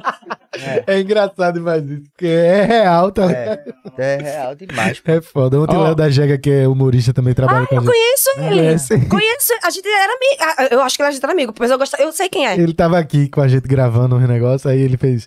Ele fez assim: Eu vou fazer um vídeo de um personagem dele que é o coach. Aí ele olhou pra câmera e. Olha, você que tá aí, é, tá, tá querendo saber como subir na carreira? Eu vou lhe ensinar em poucos passos. Aí ele começou a correr e subiu as escada. Foi. É tipo isso, tá ligado? Pelo menos foi mais Ai. realista ele, tá ligado? Ai, Ó, Domi, eu quero trazer um pouquinho da tua história. Só que antes da gente entrar na tua história de vida do início e tal, tu- como tudo aconteceu, eu quero saber um pouquinho do hype pós-BBB, porque tu tá viajando com essa porra. E vou viajar mais. Vai viajar mais, tá dando palestra ainda mais. Conta a tua agenda, conta a aqui tua no agenda. podcast. O que é que tu tá, tá rodando? Escutaram, tá aqui no podcast. É. Eu venci na vida, Ah. Tô no Recife Ordinário. Foi pra Noronha. Fui pra Noronha. Meu sonho era ir pra Noronha. Pernambucana, fui pra Noronha, minha gente. Isso é, isso é, É, é sonho, feio, velho. sonho de infância. Sonho de infância. É, Tá ligado? Tivesse que Tipo- vender tua casa não pra ir pra lá, não. Porque é carinho, né? É, Não, porque eu tenho, eu tenho conexões. Ah, arrobas. Podia dizer que é, não, vou falar a verdade, nesse- até nesse aspecto eu acho importante. É, não, graças a Deus, é, tem acontecido muita coisa positiva, né? Quando eu saí do Big Brother, acho que a primeira coisa assim muito impactante que aconteceu pra mim foi o convite do é, do cônsul alemão Sim. no Rio, quando eu era aquela honraria pra mim, porque eu acho que no final das contas, disse, meu Deus do céu, essa menina sobreviveu isso tudo, ainda deu nome, então bora dizer que ela merece alguma coisa. Foi muito importante porque eu saí, como eu falei, né, achando, meu Deus do céu, eu nunca mais vou trabalhar, me odeiam e eu é melhor jogar fora meu mestrado. Então, eh, foi muito legal ter essa perspectiva, tá no Rio com o cônsul e uma coisa que eu achei muito bonita também nesse evento foi que ele, ele abriu o evento com um grupo de indígenas cantando uma música, essa, essa conexão de possibilidades foi uma coisa muito bonita. De lá eu fui direto pra Alemanha entregar os 20 prêmios da Unesco, depois teve essa coisa do prêmio da, do Cannes que eu não sabia, eu fiquei sabendo dois dias antes de viajar. eu não tinha nem roupa pra isso. E agora a gente tá. Eu fiz uma coisa também, tô muito feliz. Eu fiz o CRIA, que é um projeto de aceleração de talentos da Globo. Porque se tudo der certo, eu acho que vai dar certo. Um dia eu vou ter um programa de televisão no Brasil. Hum. Mas pra isso eu. Quer dizer, eu não sei se é televisão, não, viu? Porque tem streaming, tem YouTube, tem um monte de É, coisa. É. Mas é, o CRIA pra mim foi muito importante, porque eu acredito na educação, eu acredito na forma de se capacitar. E eu realmente aprendi muito lá. E depois disso, é, ficou mais fácil pra mim entender o que eu quero e as, as possibilidades, não só a possibilidade de quem vai me dar, mas que eu quero criar. E no contexto de tudo isso agora, eu tô iniciando a Domitila Global Tour, que vai ser uma tour que eu vou estar viajando pelo mundo todo por um ano. Que massa. Porra. Vai ser rolê, viu? Quero ver. Imagina, Gabriel. Viajando, porque depois que eu ganhei o prêmio global, o mundo todo tá me convidando pra fazer as coisas. E eu, eu no arroba vou, tô chegando. Né? Eu não sou doida, não dei na minha mãe. Inclusive, é, enfim, aí eu tô nessa perspectiva, mas eu tô muito feliz também, porque quando eu volto pro Brasil, eu tenho dois sonhos. O primeiro sonho é estar perto da minha família, Uhum. e o segundo sonho é trazer tudo isso que eu aprendi, que eu fiz até pra, pra cá, né? Uhum. E eu tive a oportunidade hoje de fazer minha primeira, minha primeira palestra no Porto Digital, que foi perfeita. Dia 25 eu vou fazer outra palestra na ESPM, uma universidade em São Paulo, para os CEOs da Meta, Google, etc. Ah, pp. top. Porque eu, e são só CEOs que também vêm de minorias, negros, indígenas, mulheres, LGBTQA+, etc. Porque eu quero me aposentar e eu acredito que antes de eu me aposentar eu preciso dividir isso com muita gente que vai fazer melhor do que eu no futuro. Total, velho. Eu acho que isso é uma vibe que eu tô muito agora. Agora eu quero ser feliz. Uhum. Sabe por quê? Porque eu mereço ser feliz. Então por isso que eu tô fazendo essas viagens também. É, porque a gente tem que cuidar da, é, amar o próximo como a si mesmo, Uhum. né? Aí às vezes pergunto, eu tô me amando direitinho? Ou só tô amando ao próximo? Ou eu tô amando o próximo direitinho? Ou só tô me amando? Uhum. Então, essas são as coisas que eu tenho certeza que vão ser muito legais. Outra coisa também que eu tô muito feliz de falar é que em outubro eu volto ao Recife. Eu vou, eu, tô, eu sou curadora e vou fazer uma palestra no Rec in Play, Uhum. que é de graça. Que massa, Porque eu acho importante ser inclusivo, eu acho importante, já que eu tô vindo pra cá, ser uma coisa que não faça só quem tem condições, quem quiser pode se inscrever, as discussões estão abertas e é tudo de graça. E eu ainda acredito que em direção, eu tô olhando para o assessor de imprensa ali, porque eu acredito que em direção ao carnaval vai ter uns, uns batidão estronda aqui no Recife com Domitila Barros. Ui. E outra Já coisa, fica no ar. Exatamente. E se- é, segunda-feira, é, eu tô muito feliz que eu creio em Deus que segunda-feira eu vou conhecer Neif e Troinha. Vitinho Yeah. já já conheço, meu amigão, mas Neif e Troinha acho que eu conheço segunda-feira. O que é que vai rolar segunda-feira? Segunda-feira, a- eu vou. é, eu, a gente marcou de, de encontrar algumas pessoas aqui de Recife. Aham. E eu não vou dizer o que vai rolar, porque o Recife Ordinário vai fazer a cobertura do que vai É, rolar. vai ter que saber na página. Spo- sem spoiler, né? Vai ter que saber na página, vai ficar de olho lá na página. Ô, Domitila, é, eu queria saber, assim, indo pro. Mas do teu começo, começo de tudo, como era pequena Domi. Queria saber um pouco da tua relação com teu pai e tua mãe, porque eu sei que eles criaram a ONG, né? Como é que é esse esquema dele? Porque era era uma família diferenciada, né? É, oh meu Deus, ô, minha minha família é diferenciada. Mas meu pai, ele é do Córrego de Euclides, minha mãe é do Morro da Conceição. Eles se conheceram na igreja do Morro e criaram, antes mesmo de eu nascer, o CAN. Centro de Atendimento a Meninos e Meninas. Uma ONG que nunca recebeu apoio estatal e que é na comunidade de Linha do Tiro. Aí, nunca recebeu apoio estatal e significa que a gente vive de doações e nunca recebeu dinheiro governamental, prefeitura, essas coisas. Uhum. E é, eu, quando eu fui morar na Alemanha, eu, faz- eu, eu fui, entre outros motivos, para fazer palestra, para conseguir doação e para poder falar da realidade que tinha aqui no Brasil. E antes mesmo de eu nascer, o projeto já existia em linha do tiro. É o projeto do- dos teus pais. Os meus pais. É, a minha mãe, ela foi a primeira pessoa da família dela a fazer faculdade, ela fez pedagogia. Sim. E meu pai foi a primeira pessoa da família dele. A minha avó, a mãe do meu pai, teve 10 filhos. A mãe da minha mãe, seis. E meu pai foi o primeiro também a estudar. Uhum. E eu fui a primeira a fazer o mestrado. Que de massa. geração em geração, Porra, né? Vai ter essas coisas assim. E é, eles são eles ainda moram na comunidade, eles ainda fazem o projeto igual. Meu irmão que tá aqui por trás das câmeras, quem quer conhecer ele já viu ele no Caldeirão. ele hoje também assumiu o projeto. Eu praticamente fui pro mundo, ele ficou aqui me dando todo o resguardo que a gente precisava para as coisas acontecerem. Mas é, meus pais são meus ídolos. É, primeiro vem pai, as primeiro vem mãe e pai, depois vem Rihanna e o resto. Porque eles mostraram na prática, sabe? É muito bonito. É, é- falar é lindo, mas eles fazem acontecer. Uhum. Painho, ele é. eu, meu Deus, pai, ele é aquele pai que ele fala assim, quando eu era pequena. Pequena não. Quando eu tava na faculdade aqui, ele falava assim, Domitila! Hum, Aí eu ficava assistindo MTV na época, que eu aprendi inglês assistindo MTV, né? uhum. Que eu, autodidata, foda, tipo assim, absurdo. Absurdo e tipo assim, eu queria entender aquele negócio. Aham. Hum. Aí, pai, aí eu falava, tô indo. Aí quando eu ia, ele falava, eu sou seu pai ou seu parceiro. Quando eu chamasse seu nome, É. ia pra minha frente. Isso é clássico. É painho, é, painho é Não isso. sou as parceiras, não, mãe. É, é, né? Exato. Que parceiro. Eu chamei seu nome. Quando eu chamei seu nome, eu sou parceiro, sou seu parceiro. pai é muito isso, assim. Eu, eu respeito muito meu pai pela inteligência, pelo. Por tudo, assim.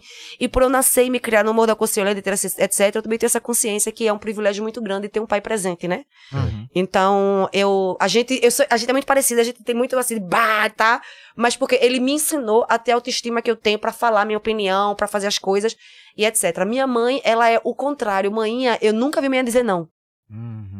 Mãe é aquela pessoa doce, aquela pessoa que não sabe dizer não, que vira, vira madrugada fazendo tudo pra todo mundo, mas é melhor do que dizer não, essas Ah, coisas todas. sim, sim. Tu viu que a gente gravou com tua mãe, não foi? A ver, Vi, eu vi, eu vi. Foi mostrar lá o projeto. Exatamente. Fica Domitila, foi criancinhas, Thaís tá "Fica até aí fora que Domitila". gravou. Isso. Aí, pai, vocês nunca vão ver, me perdoem, mas ele não gosta de nada relacionado à mídia. Teve uma vez que eu postei um Reels no Instagram que dava pra ver o braço dele, eu tive que deletar. Sério, velho? Ele, então- olha, eu fui pra Itamaracá tomar uma, quando eu cheguei na praça, uma pessoa que conhece, conhece não sei quem, vai me Conhece dizer... meu braço. É, me mostrou o vídeo, como é que eu tô, como é que tu não tá vendo meu braço? Eu falei, calma, pai, é só Instagram. Como é que esses povos sabem tudo onde você tá e eu não sei? Ele é bem assim, sabe? Mas Então ele é aquela coisa, ele manda e eu obedeço. Caramba, então não, tu não posta nada assim Nada com ele. Caramba, velho. Nada, nada, nada. E a questão Big Brother também foi uma luta nesse aspecto, né? Porque é, no final das contas, pra mãe, ela orgulho tá mais pai, ele falava assim: Eu tô muito triste de você ter entrado ali pra provar que o mundo é desigual quanto é.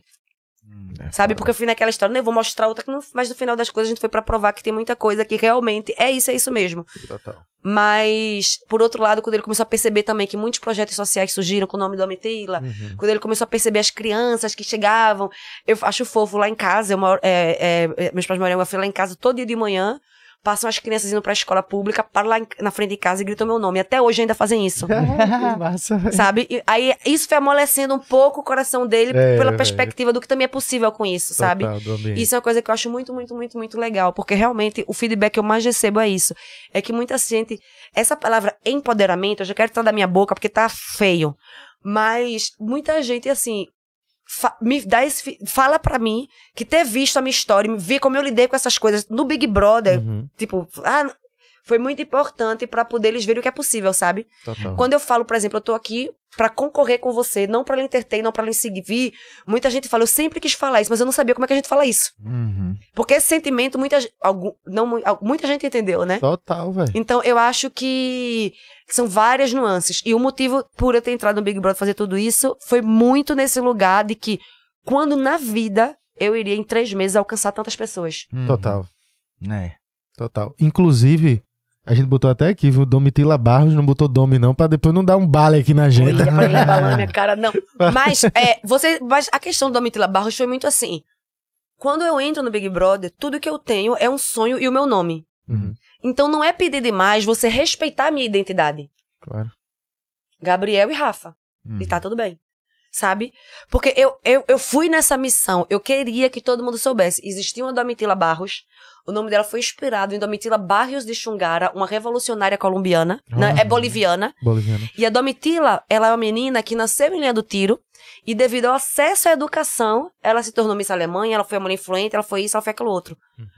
Porque eu acho que, já que a gente fala tantos, como é o nome? Contos de fadas, Uhum. por que não pode contar essa história? Total. Total. É outro conto. Agora eu queria voltar um pouquinho assim. Tu teve um privilégio do caramba, então, por ter nascido e que sendo criada já num ambiente de. de como já uma ONG, né? Já numa forma de ajudar. Então, sei lá, tu via dentro de casa. Tu acordava e tinha gente dentro da tua casa lá estudando de alguma forma, porque tua mãe ensinava, né? Era? Exatamente. Eram crianças, era? Eram crianças e jovens e adolescentes, acho que no total já passaram mais de 5 mil pessoas pelo projeto. Velho. Na década de 90, que é uma década que foi a década. Você vai lembrar, não sei se o Rafa lembra. O Rafa nem tinha nascido, nasceu em 2000. Sério, Rafa? Eu sou de 2000, pô. Nossa, meu Deus, eu sou muito idosa. É, Não, e o pior é que ela, ela falou assim: Ô Rafa, tu é o mais velho, né? Com tanta convicção.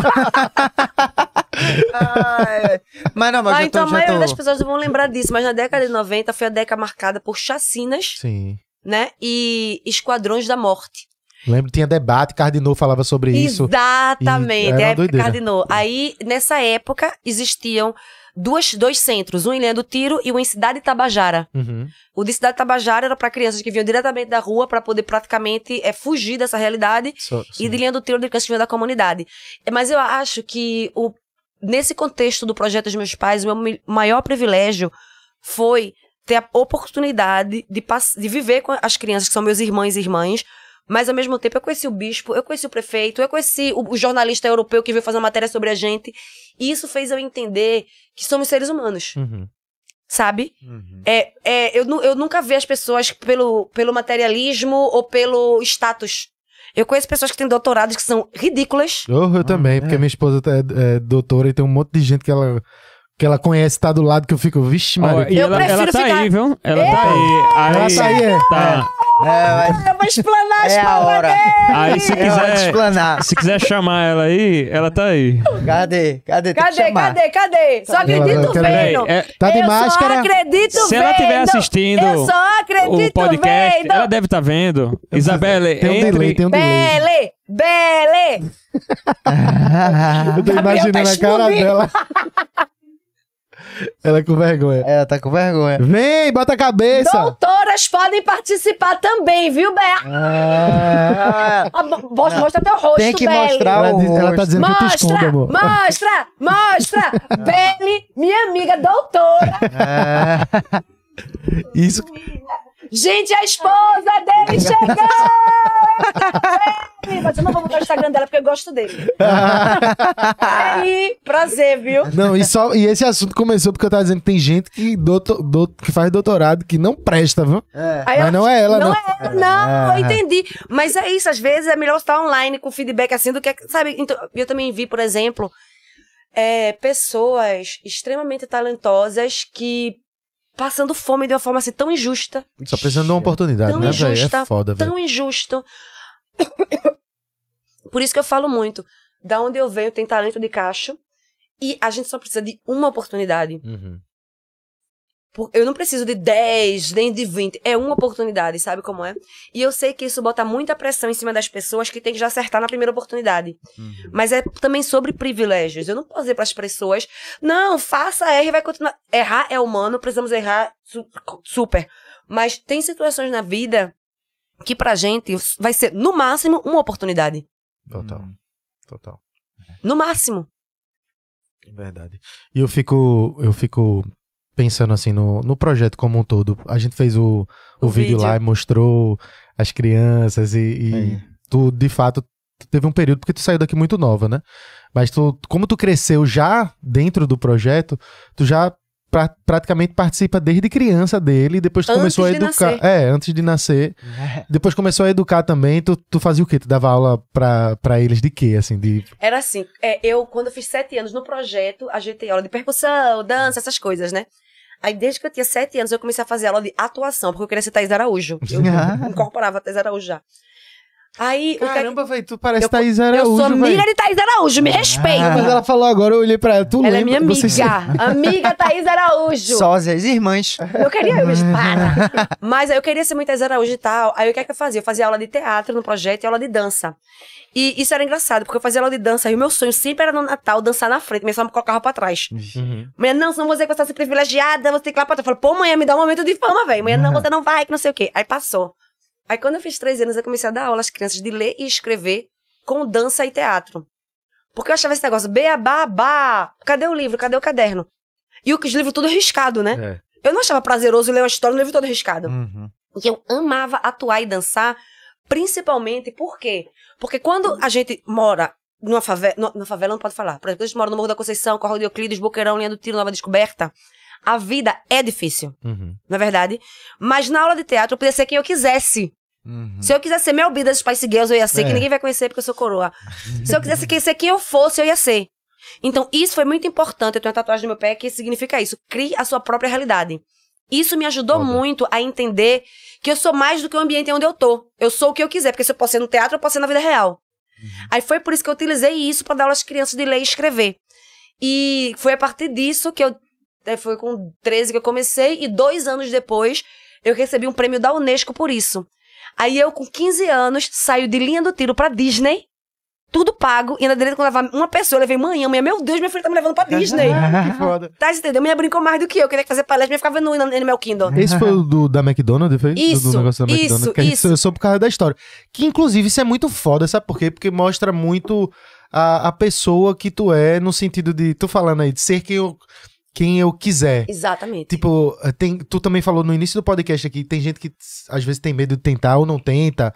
E tu foi, tu sempre foi muito perseverante nesse sentido, porque se tu tão nova, com, com conta essa história aí, tu, tu pegou um, foi um tipo um voucher da É, McDonald's, tô- tu teve um, por fora um cadastro, tu se inscreveu e foi selecionada. Foi porque a Tipo, pro- é uma ideia que tipo, tá- tu tá entendendo que se não Total. fizer, não vai ter. Eu ia até dizer onde foi que eu peguei isso, mas não vou fazer publicidade, não. É qual é que se diz? É, foi lá pro lado de Santa Amaro. Mas foi tipo assim, é, quem fez a própria. Em, todo, em todos os McDonald's tinha isso. Sonhadores do milênio. Procuramos jovens da comunidade para a comunidade. Podia ser qualquer. Não, não precisava ser uma pessoa de uma comunidade, tipo linha do tiro. Podia ser qualquer. Podia ser da comunidade da igreja, dos Uhum. indígenas, o que Ah, fosse. entendi. E tava em todo canto. Mas eu falei, lógico que eles estão me procurando. Saca? Foi muito já isso. acredita. Não, eu já tô é, lá. É foda isso. Como assim? Se não for eu, vai ser quem? E não porque eu sou melhor do que ninguém, nem por nada. Mas se aquilo que eles estão escrevendo o que eles estão procurando, eu, eu, eu tô naquele pré-requisito. Aí tu se inscreveu e foi esse que tu Aí levou pra eu fui, me Disney tua mãe? inscrevi e foi esse que depois eu ganhei o prêmio da Unesco. Aham. E ganhando o prêmio da Unesco, o patrocinador foi a McDonald's e a Disney. E eles me levaram pra Disney pra poder ir pro, pro negócio da Unesco, pra comissão da Unesco. E levei manhã. Uhum. Que massa, Isso com velho. 15 anos. Isso eu com 15 anos, no ano de 2000. Ih, E de lá pra cá eu não parei de fazer pal- é assim, palhaçada. Palestras, coisas. Parei, parei. É, Não parou também, né? Aí foi assim que essa história da Domitila foi crescendo e acontecendo. E pra muita gente, o maior diferencial, isso é uma coisa que eu achei interessante a gente falar, galera. O maior diferencial pra. Eu ganhei esse prêmio, trabalhei com a. É como é o nome? É, trabalhei com a ministra de Relações Internacionais alemã, conheci a presidente da União Europeia, etc. pp. E eu sempre perguntava às pessoas qual era o diferencial. E elas falavam que o diferencial era que eu, 23 anos, continua, continuamente, continuei fazendo isso. Uhum. É, sem parar. Porque, né? infelizmente, em linha do tiro ainda a pobreza. É. Aí o pessoal pergunta, mas por que eu, eu teoreticamente, teori- teoricamente, ah, virei Miss, vou ficar. Eu trago a televisão alemã pra falar sobre a comunidade. Uhum. Aí o pessoal fala, por que? Eu falo, por que você. Eu falei, porque o problema não, não foi solucionado ainda. Uhum. Infelizmente ainda não foi solucionado. Infelizmente ainda tem gente que come do lixão. É. Então eu não vou falar de sustentabilidade porque eu tenho um mestrado sobre reciclagem se meu irmãozinho e minha irmãzinha estão comendo do lixão. Eu não vou falar pra todo mundo ser vegano e que a solução é não maltratar os animais se estamos maltratando o irmãozinho e a irmãzinha. Uhum. Enquanto você passar pra pessoa morando na rua e não sentir emocionado, der uma banana, falar, meu irmão, como assim? Ah, não, mas eu não como, comi- eu não como carne. Ah, pelo amor de Deus. O ser humano não faz parte do, do ambiente, não, ou o quê? Sabe como é? Então, eu acho que essa perseverança é muito importante. E a gente pode não ter o celular, pode não ter o computador, pode não ter. a do- Mas eu acho que a perseverança vale a pena sim investir. Total. Uhum. E daí tu. Perdão, como você mesmo falou, né? Desde 2006. É, desde 2006 tentando. Estamos aqui. E sabe o que é engraçado? 2000 de 2006 no primeiro projeto, depois 2012 no outro. Sempre almejando é, nacional. Nacional. No momento que eu fiz assim, quer saber? Cansei dessa palhaçada. Vamos falar só de Recife e Esse- Pernambuco. Pronto, deu certo. É. É muito doido isso, né? Nem- às vezes você acha que vai dar certo sendo daquela forma, que não é daquela forma, mas só em você tentar te leva pra outro caminho, que é o que tu só Exatamente. precisava Da Esse assunto- experiência. é, Esse assunto que, que a gente tá falando agora, a gente também toca em vários podcasts, né? Que é essa. A gente fala tanto de hater quanto essa questão de, você se manter fazendo um conteúdo, independente, não só o conteúdo, mas o que você quiser fazer, você precisa ter constância, né? É. Assim, eu acho que é importante deixar claro, porque a gente tá vivendo num, num momento que tudo é muito rápido, a gente vive. Exatamente. A gente vive o período da agonia e que acha que tudo é assim. Ansiedade. É. E assim, Pô, vou- vou- já que a gente tá usando esse exemplo desse, de- desse momento, dessa era, vou usar o exemplo também do digital influencer logo, né? Das mídias sociais. Um cara faz um vídeo, um- geralmente a- tem gente que pensa assim, ah, vou ser influencer. Aí posta um vídeo e espera que o vídeo vai estourar. Não é assim não, velho. Tu tem que estar postando todo, tu tem que estar fazendo lá toda semana vídeo, vídeo, vídeo, organizando, fazendo as coisas pra que um dia algum vídeo possa estourar. E tipo assim, eu ainda digo pra mesma pessoa, velho. E outra coisa, tu acha que se tu tu quer fazer um vídeo, se tu se esse vídeo que tu soltou hoje estourar de- 10 milhões e tu demorar mais um mês pra lançar o outro, perdesse o hype, irmão. Já Tu era. tem que fazer todo dia depois. E é a mesma coisa com a música. Exatamente. E é a com mesma tudo. coisa com. eh, Todo mundo fala, não, como é que tá o rap do Big Brother? Mas eu tô viajando, fazendo tudo, porque daqui a seis meses ninguém sabe mais no- meu nome. Aham. A não ser que eu dê meu nome. É, então não é porque eu entrei. Não, agora que eu vou começar a trabalhar e eles, meninos, sabem, eu não durmo. Aham. Eu não durmo. Tipo assim, não, eu não tô dizendo que façam isso, mas é muito sobre isso, tá entendendo? E outra coisa que eu também acho muito importante é a consistência, mas também acho muito importante que a gente não pode mentir é escolhas. Eu acho que é, a gente, isso é uma das poucas coisas que a gente tem. Es- Poder de decisão. Eu, vou- eu não vou falar nomes, mas um exemplo que eu acho que muita gente pode entender. Bora supor, quando o Brega Funk começou, Uhum. Na verdade. Por, eu- por isso que eu falo muito de Vitinho, de, de, de Troinha. Eles foram. Eles abriram a porta pra muita gente, sabe? E teve muita gente, por exemplo, aí teve a primeira geração, teve a segunda geração. Teve muita gente que começou junto, ou como banda e depois se diluiu, ou como colega e depois, não, mas você tem a barriga. é, é, Sabe? Ou como dança e Ou depois. como virou dança, cantor. sabe? Aí o que foi que aconteceu? Aí teve muito. É o que eu observo. Eu tô dando o exemplo do Brega Funk, é coisa que a gente fala muito aqui no Recife Ordinário. Às vezes, duas pessoas, por exemplo, eram. Trabalhavam juntos, começaram juntos, fazendo vídeo de dança. De dança foi pra, foi pra cantar. E hoje em dia você vê uma pessoa estouradíssima e outra pessoa parece que não. Não é que não cresceu, porque todo mundo cresceu, mas que não alcança aqueles objetivos. Uhum. E eu acho que é muito sobre as- algumas decisões que a gente toma. É. Nem tudo que reluz é ouro. Sabe? Uhum. Então vocês sabem também muito disso. É que essa questão, eu almejo nacional. Não, mas eu sou aqui, eu tenho orgulho daqui, eu vou falar sobre isso. Uhum. Aí foi a decisão que você tomou. Foi. Você poderia continuar tentando ser quem você não é por mais 20 anos e talvez você não ia. A gente, tá, sabe? Uhum. Total. E eu me inspiro em vocês e eu me identifico com vocês porque vocês falam sobre as coisas que me interessam. Uhum. Eu tô na Alemanha morrendo de saudade. Aí eu fico, olha, eu adoro quando vocês falam do. do- de- de- quando chove, quando não chove, quando vai chover. A forma que vocês falam sobre essas coisas é muito é a maravilhosa. linguagem, né, velho? É muito maravilhosa. Traz uma identificação, né, velho? E vocês começaram a época a falar assim: olhe, quem for trabalhar hoje, se ligue que na quando a Boa Vista vai estar assim, que não sei ela vai estar cara, antes das pessoas saírem. Então, É. é, tipo assim, é- Caramba, tu acompanha mesmo. como você é doida, eu sou fã, menino. Cara. Então, e, e- e vocês mudam sempre a identidade de vocês com os layouts, né? Sim, sim. É. Então, isso tudo, eu acho que são as coisas que eu me identifico. Eu posso ligar qualquer televisão e assistir o que tá acontecendo agora no festival. Eu vou falar o nome. No festival tal, na cidade tal. Mas eu venho de Recife. Eu não fui pra Alemanha pra me mostrar. Eu fui pra ter uma oportunidade de acesso à educação e mudar a minha vida. Uhum. E eu tenho saudade da minha mãe, do Janga, de Pau Amarelo, de Santa Amaro, de, da Canda Boa Vista. Sabe como é? Claro. Então, é muito isso. Por isso que eu, todo canto que eu vou, eu falo Favela venceu, de linha do tiro para o mundo, não sei o quê. Enche o saco da galera. O nome dela é Domitila Barros e aprenda que eu aprendi o seu. Aprenda. Porque eu acho que é o que eu, é o que eu sou, é o que eu tenho. Total. Tá, tá. Eu não vou me limitar a bolsa, essas coisas, porque isso. Eu sei que eu vou ter depressão no final do dia. Uhum. Ô, Domi, agora tu falou da Alemanha. E qual foi o período, do, o processo que tu foi pra Alemanha? Tu com 15 anos, foi mais ou menos onde tu contou, Estados Unidos, tudo. Aí, essa decisão pra ir pra Alemanha foi em que idade e como foi? Eu decidi, na verdade, já ir pra Alemanha com 7 anos de idade. Por Caramba. quê? Foi, só Cara. que eu não fui. Eu decidi, mas eu não Só fui. decidiu. Expectativa realidade. É.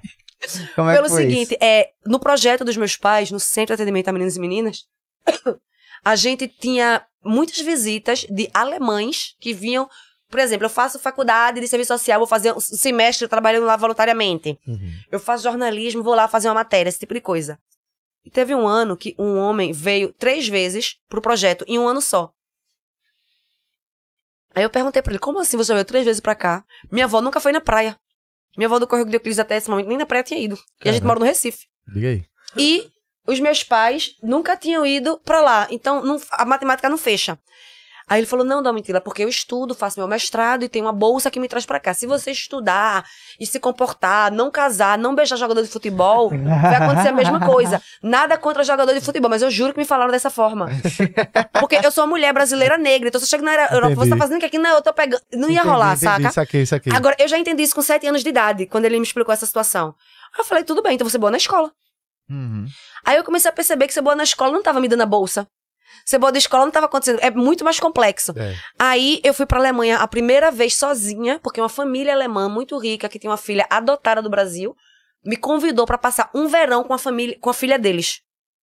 Né? Uhum. Aí eu fui. Também tem alguma ligação com o projeto social. A filha deles foi adotada do Brasil, mas não do projeto. Mas essa família tinha feito um documentário sobre o projeto. Ah, entendi. Aí eu fui passar o verão com essa menina e é, eu percebi que eu podia andar na bicicleta de noite, sem medo, etc. Eu falei, eu quero viver dessa forma. Foi com quantos anos? É, eu acho que. Eu acho não. A primeira vez que eu fui sozinha passar esse mês com essa família, eu tinha 13 anos. Foi ainda antes de- dessa viagem dos Estados Unidos. Aí eu fui sozinha e foi um ato de amor muito importante que meus pais deram pra mim. Sabe? Porque pra meu pai foi mais difícil do que pra minha mãe, creio eu. saca? Mas por outro lado, a minha já já tinha havido tanta já era tão, era a eles não podiam tirar de mim a chance de poder ter uma chance de ter uma vida melhor, sabe? Era muito nessa pisada. E eu já sabia mais ou menos o que eu queria, eu gostava de estudar, eu me dedicava, etc. Aí eu fui, voltei dando a aula, fui para os Estados Unidos, aconteceu isso, e no ano de 2006 eu recebi uma bolsa de estudos pra fazer o meu mestrado na Alemanha. Uhum. Então, se alguém chega pra você, Rafa, e fala: Rafa, eu quero te pagar pra tu estudar. Porra. Perfeito. Eu né? nem sabia que isso existia. Ser pago pra estudar. Porque eu trabalhava pra pagar pra estudar. Eu não era paga pra estudar. Aham. Total. É foda. É uma faca de dois gumes, assim, É. né? Aí foi nessa pisada que eu fui pra poder estudar e fiz o mestrado. Agora, isso também é muito importante falar o seguinte: veio um dinheiro do tiro, etc, PPC. Mas meu pai, ele sempre falava: você só vai sair da minha casa quando você terminar seu bacharelado. Se vire nos 30, não- mas você- a minha filha, quando ela chegar em qualquer lugar do mundo que ela quiser ir, alguém perguntar, tá fazendo o que aqui? Ela vai dizer, eu tô estudando. Uhum. E eu já tenho algum curso, assim, sabe? Aí eu fiz serviço social aqui no Recife, fui pra Alemanha fazer o mestrado. E a ideia era fazer o mestrado e voltar. Só que o que foi que aconteceu? Durante o mestrado, eu aprendi alemão e comecei a falar sobre o projeto e sobre a comunidade de linha do tiro em alemão. Quantas pessoas você acha que no ano 2007 falavam sobre linha do tiro em alemão? Oxi, só tu. Quantas pessoas você acha que traduziu a, como é o nome? A, a, é, a teoria de bala perdida para alemão. Não existe tradução de bala perdida, porque É, é verdade. Bala perdida. Ui, É. é. Bala explica perdida. em qualquer língua bala perdida. É um, é um documentário. Uhum. Eu, pra explicar, já era uma aula de faculdade. Me diz uma coisa, deu pra aprender. é, tem sotaque. Assim, você fala alemão bem ou fala assim, o, fala de um jeito que pra eles tem um sotaque forte? Não, eu falo com sotaque nordestino. Tanto é que os- O eu, é- é, eu falo alemão nordestino. E o pessoal escuta. Agora, o engraçado é que o alemão, o alemão nordestino soa para os alemães como se fosse o sotaque francês. É bom ficar chique, né? Né? Fica chique? Aí, é, mas aí foi muito, foi tudo assim, muito nessa viagem, assim, muito orgânica, sabe? De não aceitar o que me diz e eu tentar fazer o mesmo. Aí tu ficou lá, passou um tempo, tu concluiu o mestrado. E aí, como veio a questão da MIS? Foi, é, mas antes da mesma coisa que eu acho importante foi o seguinte: eu aprendi a falar alemão, comecei a falar essas palestras e é, o projeto dos meus pais vivem de doação. Então eu fazia palestra em escolas, faculdades e instituições. E no lugar deles pagarem a minha palestra, eu falava: eu não quero ser paga por essa palestra, eu quero que vocês doem para o projeto. Porra. E aí, no que eu, aí, eu, vindo de linha do tiro, falo: eu não quero dinheiro, doe, é muito mais animado você mesmo doar, né? Não? Uhum. Porque dói no coração. Você fala, meu irmão, mulher pobre doando, velho, eu tenho que doar alguma coisa, não é possível. Aí foi assim que a gente começou a conseguir fazer essas doações pro projeto. Aí quando eu terminei o mestrado, que eu voltei pro Brasil, eu voltava pro Brasil todo ano, duas vezes por ano. Eu trabalhava de babysitter de tudo pra poder voltar. Aí a gente percebeu que se eu volto, isso corta. Quem vai fazer esse trabalho lá? E voltar pra trabalhar no projeto, por exemplo, dando aula pras crianças, é muito perfeito. Mas eu fazendo isso lá, tenho financiamento pra pagar, por exemplo, três, quatro, cinco fazer. pra fazer isso. E tá lá fazendo dessa forma não iria existir. E foi nesse processo também que eu decidi ficar na Alemanha. Pra dar continuidade pra essas coisas. Que eu sempre gostei de falar, sempre gostei de palestrar essas coisas. Aí fiquei na Alemanha, é, trabalhei um monte de coisa, babado, não sei o que, sei o que, sei o que. E eu sempre criei a X from the Jungle, que é a minha marca de biojoias, que é feita em Certo. capim dourado. Que é uma marca onde só trabalham mulheres, etc. Aí, o que aconteceu? No ano passado, ano de 2021, ano retrasado, Certo. 2021, eu tô em. Não, antes, melhor, começou antes. Eu sou favela venceu, minha gente, eu não vou morrer de fome. Aí o que aconteceu? Quando começou a pandemia, eu falei, tô lascada, né? Eu vou, eu vou pagar minha conta como? Pandemia, eu não posso nem fazer consultoria, nem, eu, vou, eu vou ter que comer. E eu, é como a gente falou, quando você é pobre, todo mundo é pobre. Eu não só tenho que comer, eu tenho um monte de gente pra comer também. Aí, o que aconteceu? Eu falei, eu tenho que instalar nas mídias sociais, velho. Porque a única coisa que vai dar dinheiro nos próximos anos vai ser mídias sociais. E eu vou ficar em casa, escover os dentes, e é- foi ele que com essa pasta. E é isso que vai, tá- é isso que vai pagar Ah, minhas então contas. foi daí que tu começou, Começou a a investir na- inspiração disso. Aí nas eu falei- redes sociais. Exato. Pô. Não, eu já tava nas redes sociais, mas, Mas, eu não. daí que tu Isso. precisava, eu, né? Exato. Eu tava, mas eu nunca tive muito seguidor, nunca investi muito. Eu tinha, eu, eu tinha todas as redes sociais, mas assim, eu faria whatever. É um bom time, viu? Assim, Isso, na pandemia. Porque é aquela mesma coisa, sabia? Eu não vou poder pedir, ah, e falta- como é que eu vou pagar o plano de saúde desse mês? Eu tenho que fazer acontecer. Aham. Aí eu entendi que eu precisava fazer mídias sociais. Só que foi um bom time, mas eu já tava muito tarde. Porque você começou em 2006, imagina eu começar a, a- né? Aí eu falei, eu preciso de um tema relevante pra estourar aqui na Alemanha. Pra! Aí eu pensei na primeira coisa, fiz segunda coisa, nesse processo eu percebi também, na pandemia foi a primeira vez que eu passei dois anos sem ver minha família. Aí eu falei, não vai, não vai funcionar. E na época da pandemia, parecia que a pandemia não ia acabar. Aí eu falei, eu preciso, primeiramente, continuar pagando minhas contas e talvez até conseguir trabalhar remoto pra poder estar mais lá. Ou poder voltar até. Ok. Aí nesse contexto todinho, eu vi um dia na televisão no ano 2021. Eu vi, a pandemia começou em 2019, 2020, eu comecei a me esforçar nesse sentido, de criar essa estratégia que eu precisava disso. E eu já sonhava também entrar no Big Brother. Já tinha me candidatado e, eu nem tinha visto meu vídeo nem nada. Aí eu falei, mas talvez. Aí quando eu vi a propaganda, Miss Alemanha, procuramos não a mulher mais bonita da nação, mas a mulher com o maior poder de inspiração. E pré-requisito é diversidade, responsabilidade social e empoderamento feminino. Eita, É. caralho. Aí eu falei, eles estão me chamando, velho. É. Bateram na minha porta aqui. Eu, eu não pedi, mas se querem eu vou, né? Aí, eu, quando eu fiz isso, eu falei, eu vou me candidatar. Por quê? Se eu me candidato, eu vou estourar aqui na Alemanha. Eu sendo estourada, vou fazer parceria e colaborações em euro. Quero. E, como contra, é, sei lá o quê, Bonita vai saber que eu existo, que dei meu nome e meu sobrenome. Ah, tu já pensando Já nisso? pensando nisso. Aí, na minha Isso aqui é um cabeça, é, eu pensava, eu tenho que chegar no top 30. Aham. Porque eu nunca imaginava que ia ser Miss, minha gente. Hum. Porque em 100 anos nunca teve uma Miss como eu. Então, né? E eu já tava com 38 anos, eu tava com 37 quando eu me candidatei em 2021. Aí eu fui passando, passando, passando, passando de fase. Aí em 2022, em fevereiro, eu me torno a primeira Miss negra imigrante. Uhum. E isso, eu, eu fui a Miss alemã que mais funcionou internacionalmente. Uma coisa que eu ia perguntar, você falou imigrante, você tem cidadania alemã, assim, tudo eu certinho? tenho os dois passaportes. Tá. Eu sou brasileira e alemã pelo passaporte, mas migrante é, um, É. é, eu, eu consigo passar. Eu não, eu não nasci lá, né? E por Tá. isso que eu sou migrante, eu não tenho. É tudo diferente. Mas essa questão de ser a primeira migrante é muito. Foi, no final das contas, uma matemática que rendeu muito boa pra mim em números. Por quê? Porque imagina se você é um sheik árabe e sua filha tá estudando em Londres. E ela usa turbante e ela é humilhada todos os dias porque ela é migrante. Aqui. Você tem as fábricas todas de Xi, blá blá blá, na China. Sua filha tá estudando em Paris e é humilhada todo dia porque o Covid vem da, da Índia. Da Índia não, perdão. Da Da, China. China. Todos esses preconceitos assim que existem. Porque todo mundo sabe a dificuldade de ter um green card, de sair de um país pro outro, etc. Então, o mundo, principalmente muita gente muito poderosa no planeta Terra, falaram pros filhos: você pode, porque Domitila foi. Uhum. Aí eles começaram a entender que Domitila vem de linha do tiro. Aí. pff, Aí foi nesse sentido que o Miss Alemanha acabou tendo uma repercussão muito mais impactante a nível global do que tinha. Porque a Alemanha tem todo aquele discurso, discurso, não. A Alemanha tem toda aquela imagem, não, porque nazista, não sei quem, não sei quem, não sei quê. E como assim eles pegam uma preta de 38 anos, bota pra ser Miss, representar a nação como a mulher mais inspiradora? Uhum. Tem que ter muita humildade, viu, meu filho, pra fazer isso. É. Que foi até quando no final do Big Brother que eu vou falar com. Que eu fui pra aquele. É terapia Big Brother, que o cara Sim. fala, Domitila, e aí? É mais fácil ser Miss preta na Alemanha ou ser preta no Brasil? Eu falo, difícil. Esse bicho é muito engraçado. Ele é maravilhoso. Ai, velho. Então, foi muito nesse sentido. É, para mim, ser Miss Alemanha não foi tipo assim, eu sempre quis ser Miss. Não foi isso. Foi estratégia de sobrevivência. Entendi.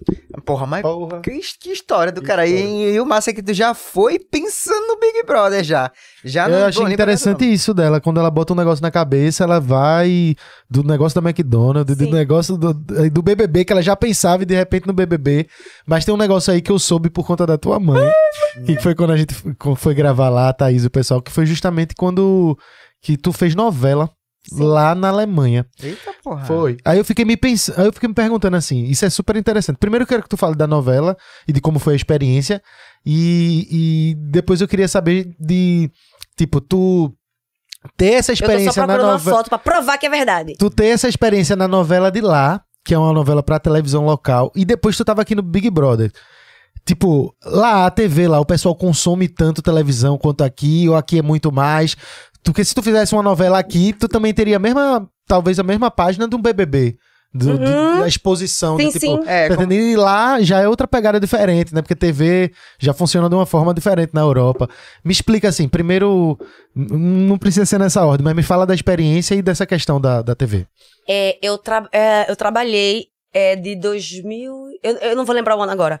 Mas eu trabalhei por três anos na novela chamada Gute Zeiten, Schlechte Zeiten. Que é a novela. Assistia, eu assistia. Assistia as três a- temporadas, velho. É assim, na Netflix alemão. que é a novela mais é, de sucesso na Alemanha pelo seguinte: é mais ou menos que nem Malhação. Saquei. Ju- Malhação. Juvenil, assim. Não, porque Malhação também é Ah, aquela novela dura. que nunca acabou. Ah, Ah, entendi. entendi. A- não foi quantos anos que teve Malhação, pelo amor de Deus? Até hoje tem, não. Ainda tem, acho que Sei acabou. lá. Eu também não sei. Mas enfim, era nessa vibe. É a novela que eu fiz, Gute Zeiten, Schlechte Zeiten, era uma novela que até hoje existe. Eu, O teu personagem ficou por três anos nela. Ficou por três anos nela. Agora, por, meu trauma. O meu personagem ficou por três anos nela. Foi a época mais feliz da minha vida. Porque imagina, você mora na Alemanha. Sair de linha do tiro e morar na Alemanha pra fazer mestrado. Nos corredores da faculdade, eu dançava, fazia minhas palhaçadas. Aí a mulher um dia perguntou: vem cá, tu és atriz? Eu falei, lógico. Aí ela, sério, porque eu vejo que você é muito talentosa. Eu, lógico. Ela, então, você quer fazer um teste pra novela? Porque você tem um sotaque francês. Ah. E a gente precisa de um personagem. Eu, lógico, que você tá com francês. E você- e a gente precisa de um personagem que é a recepcionista de um hotel, Aham. que veio da França pra Alemanha pra trabalhar como recepcionista. Eu falei, eu vou ver se eu posso ter tempo na minha agenda. Lá vai eu fazer o teste. Eu fiz o teste, isso nunca aconteceu na minha vida. Eu fiz o teste, voltei pra casa de trem. No caminho, eles já ligaram pra mim falando, é você e você começa segunda-feira. Eu falei, vamos começar. Caralho. Aí imagina, você aí, lá era assim: segunda-feira era coaching, Hum. terça-feira era ensaio. E todo dia que eu gravava, eu não gravava todos os dias da semana, eu gravava no máximo dois dias por semana, que a minha personagem era desse tamanho. Mas todo dia que eu gravava, eu tinha massagem, maquiagem, cabelo e ganhava roupa de graça. Porra. Eu ia trabalhar de graça se eles soubessem. Tá melhor que o BBB, né? Porque não deu a, ro- não deu a roupa. Não, aí eu pensei assim, ok, então é isso. Vamos fazer. E eu fiz três anos maravilhosos. Eu que- Agora vê se não é pra sofrer, Gabriel. Vê se não é pra sofrer, Rafa. A, a, a Pirraia faz, fa- fez atriz no, no Linha do Tiro, no Can, sonhava, isso na educação, não sei o quê. Realiza o sonho de estar na Alemanha fazendo novela. Aí o que é que acontece? Seis meses antes de eu terminar a faculdade, que o meu, o meu mestrado foi em Ciências Políticas e Sociais. E na época eu não tinha passaporte alemão. Uhum. Aí eu fui na migração, pedi o, de- o, passa, o visto de trabalho. Uhum. Aí eles, ok, você vai terminar seu mestrado, pe- perde o visto de estudante e ganha o de trabalho. Aí eu falei, massa, então eu quero visto de trabalho pra ser atriz. Ele não pode. Uhum. Tem que ser um visto de trabalho na área que você fez o mestrado. Ah, caralho. Aí eu falei, mas eu quero atuar. Ele não pode. Aí o pessoal da TV mandou um e-mail pra eles falando. A gente não pode é, tirar da entrada da novela por motivos dramatúrgicos. Aí ele falou, você que lute. Aí sabe o que aconteceu? Hum. Eles queimaram o hotel que eu trabalhava e eu morri, velho. Caralho, velho. Eu personagem. passei três meses chorando. Que susto Me da mataram. velho. Me mataram, Eu fiquei velho. sem entender aí Eles me é, teu mataram, Gabriel. personagem. Não, eles mataram meus sonhos. Ah, Caralho, foi por conta disso, Foi por velho. conta disso. Por motivos burocráticos, eles me mataram. Que loucura, mano. É E, e- doideira e como- foi muito triste. Foi, foi triste, real, oficial. Porque, tipo assim, como assim, velho? Eu não dei na mãe de ninguém, eu só quero ser atriz. Eu só quero Pegou que. fogo. Pegou... Mas me mataram, Não velho. dava pra dar o jeitinho brasileiro, não, nessa situação Ah, eu aí. queria. Se fosse aqui, dava pra desenrolar. Porque aí o governo ia pedir, aí a Globo ia dizer, não, pô, fala um negócio aí, dava, dava um jeito. Mas lá, porra, lá realmente a galera leva muito. Não, é porque tem sério? gente que faz as gambiarras, não, não é o caso dela. Mas assim, tem gente que ca- vai casar com alguém do lugar pra Ah, conseguir. sim, sim, mas é, não, casar Deus me livre. Não que o casava- casamento seja ruim, ca case, mas eu não dou match. aí, eu, aí morreu. Aí o que aconteceu? Aí eu terminei Morreu trabalhar na novela, queimada. morreu queimada, peguei o visto de trabalho, fui trabalhar fazendo consultoria pra políticas. Ô, ô Domis, é, só pra não me esquecer, essa situação que Gabriel falou, como é que funcionava a recepção do público? na Lá TV? ou aqui? É, lá, lá. Lá é, é totalmente diferente. Primeiro, eu, é, assim, na Alemanha, eu nunca tive uma televisão. E eu não conheço ninguém que tenha uma televisão em casa. É interessante Caralho, isso, velho, velho. sério? Eu não conheço, eu, não- eu conheço muita gente. Nem aquelas TV pra botar no YouTube, só pra Eu não conheço ninguém que Ou tem seja, uma o televisão pessoal não joga videogame na Alemanha, então. Eles jogam, mas eu acho que é no Joga computador, no será? celular. YouTube. É, pode ser, pode jogar lá Não tem uns computador. negócios, eu não vou falar as marcas, mas umas boxes que você Sim, faz sim, essas sim, coisas. Sim, sim, tá, tá. Pronto, então eu não conheço ninguém que tenha uma televisão em casa. Muita gente tem display de computador pra jogar essas coisas. Eles jogam muito.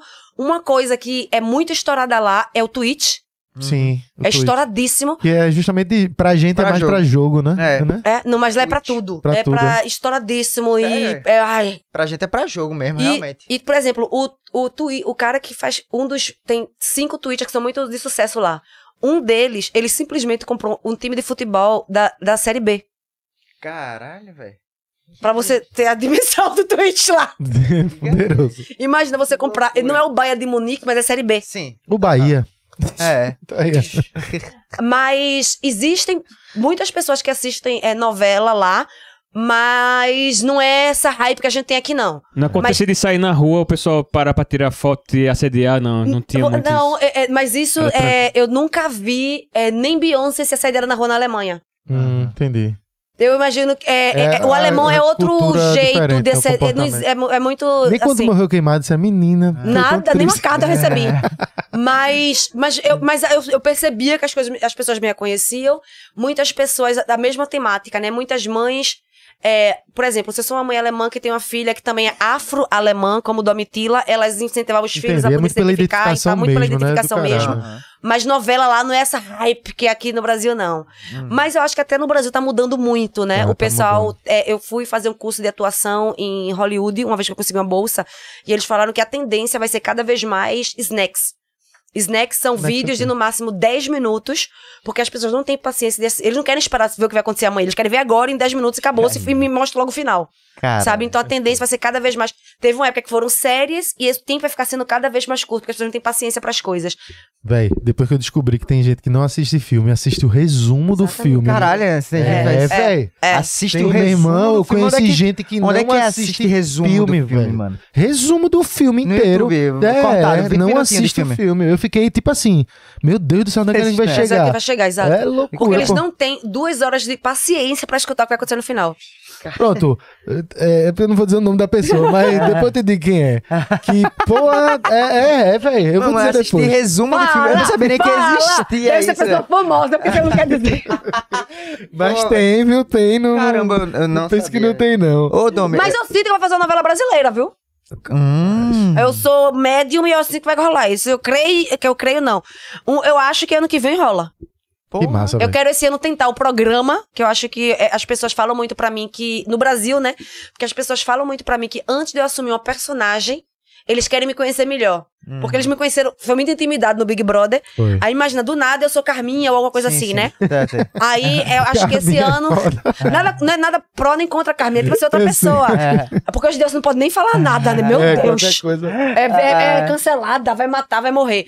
Mas eu quero muito esse ano é, fazer programas e etc, apresentar coisas pra poder a gente trocar mais eu com o ser humano de verdade, pra no ano que vem eu me sentir mais à vontade de pegar, de assumir personagens. Entendi. Mas eu, eu creio no Pai Todo Poderoso e que ano que vem rola. Ah. Eu tenho uma coisa que, que eu fiquei pensando, em- assim, fiz, porra, velho, uma coisa que é bom demais, que Domi tá se garantindo aí no, no, no BBB, é que ela não, não, não, não tá aqui lá de fora pra ver o Santinha sofrer. Ai, gente, para, não me humilha, eu já sofri tanto lá dentro.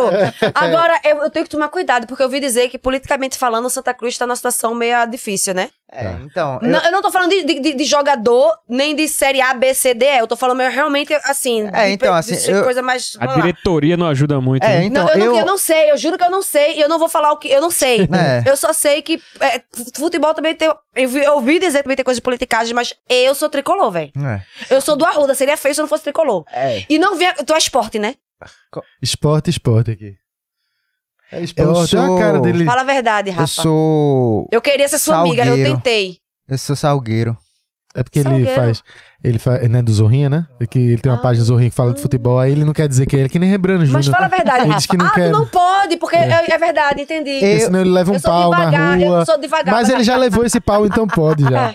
Ok. Não, mas- Não, mas, mas- eu sou tricolor! E você, e quem foi que botou a, a, a ca- a camisa com o nome do Amity lá no campo e a, o povo bonito. foi loucura Foi, e tudo mais. Mas- Agora, eu sou, tri- perdoa de novo, Rafa, eu sou tricolor porque eu me identifico com a torcida tricolor, eu me identifico com a cobrinha e eu, eu, eu nada contra ninguém. Agora, por exemplo, eu, ima- ficar feio no aflitos, velho.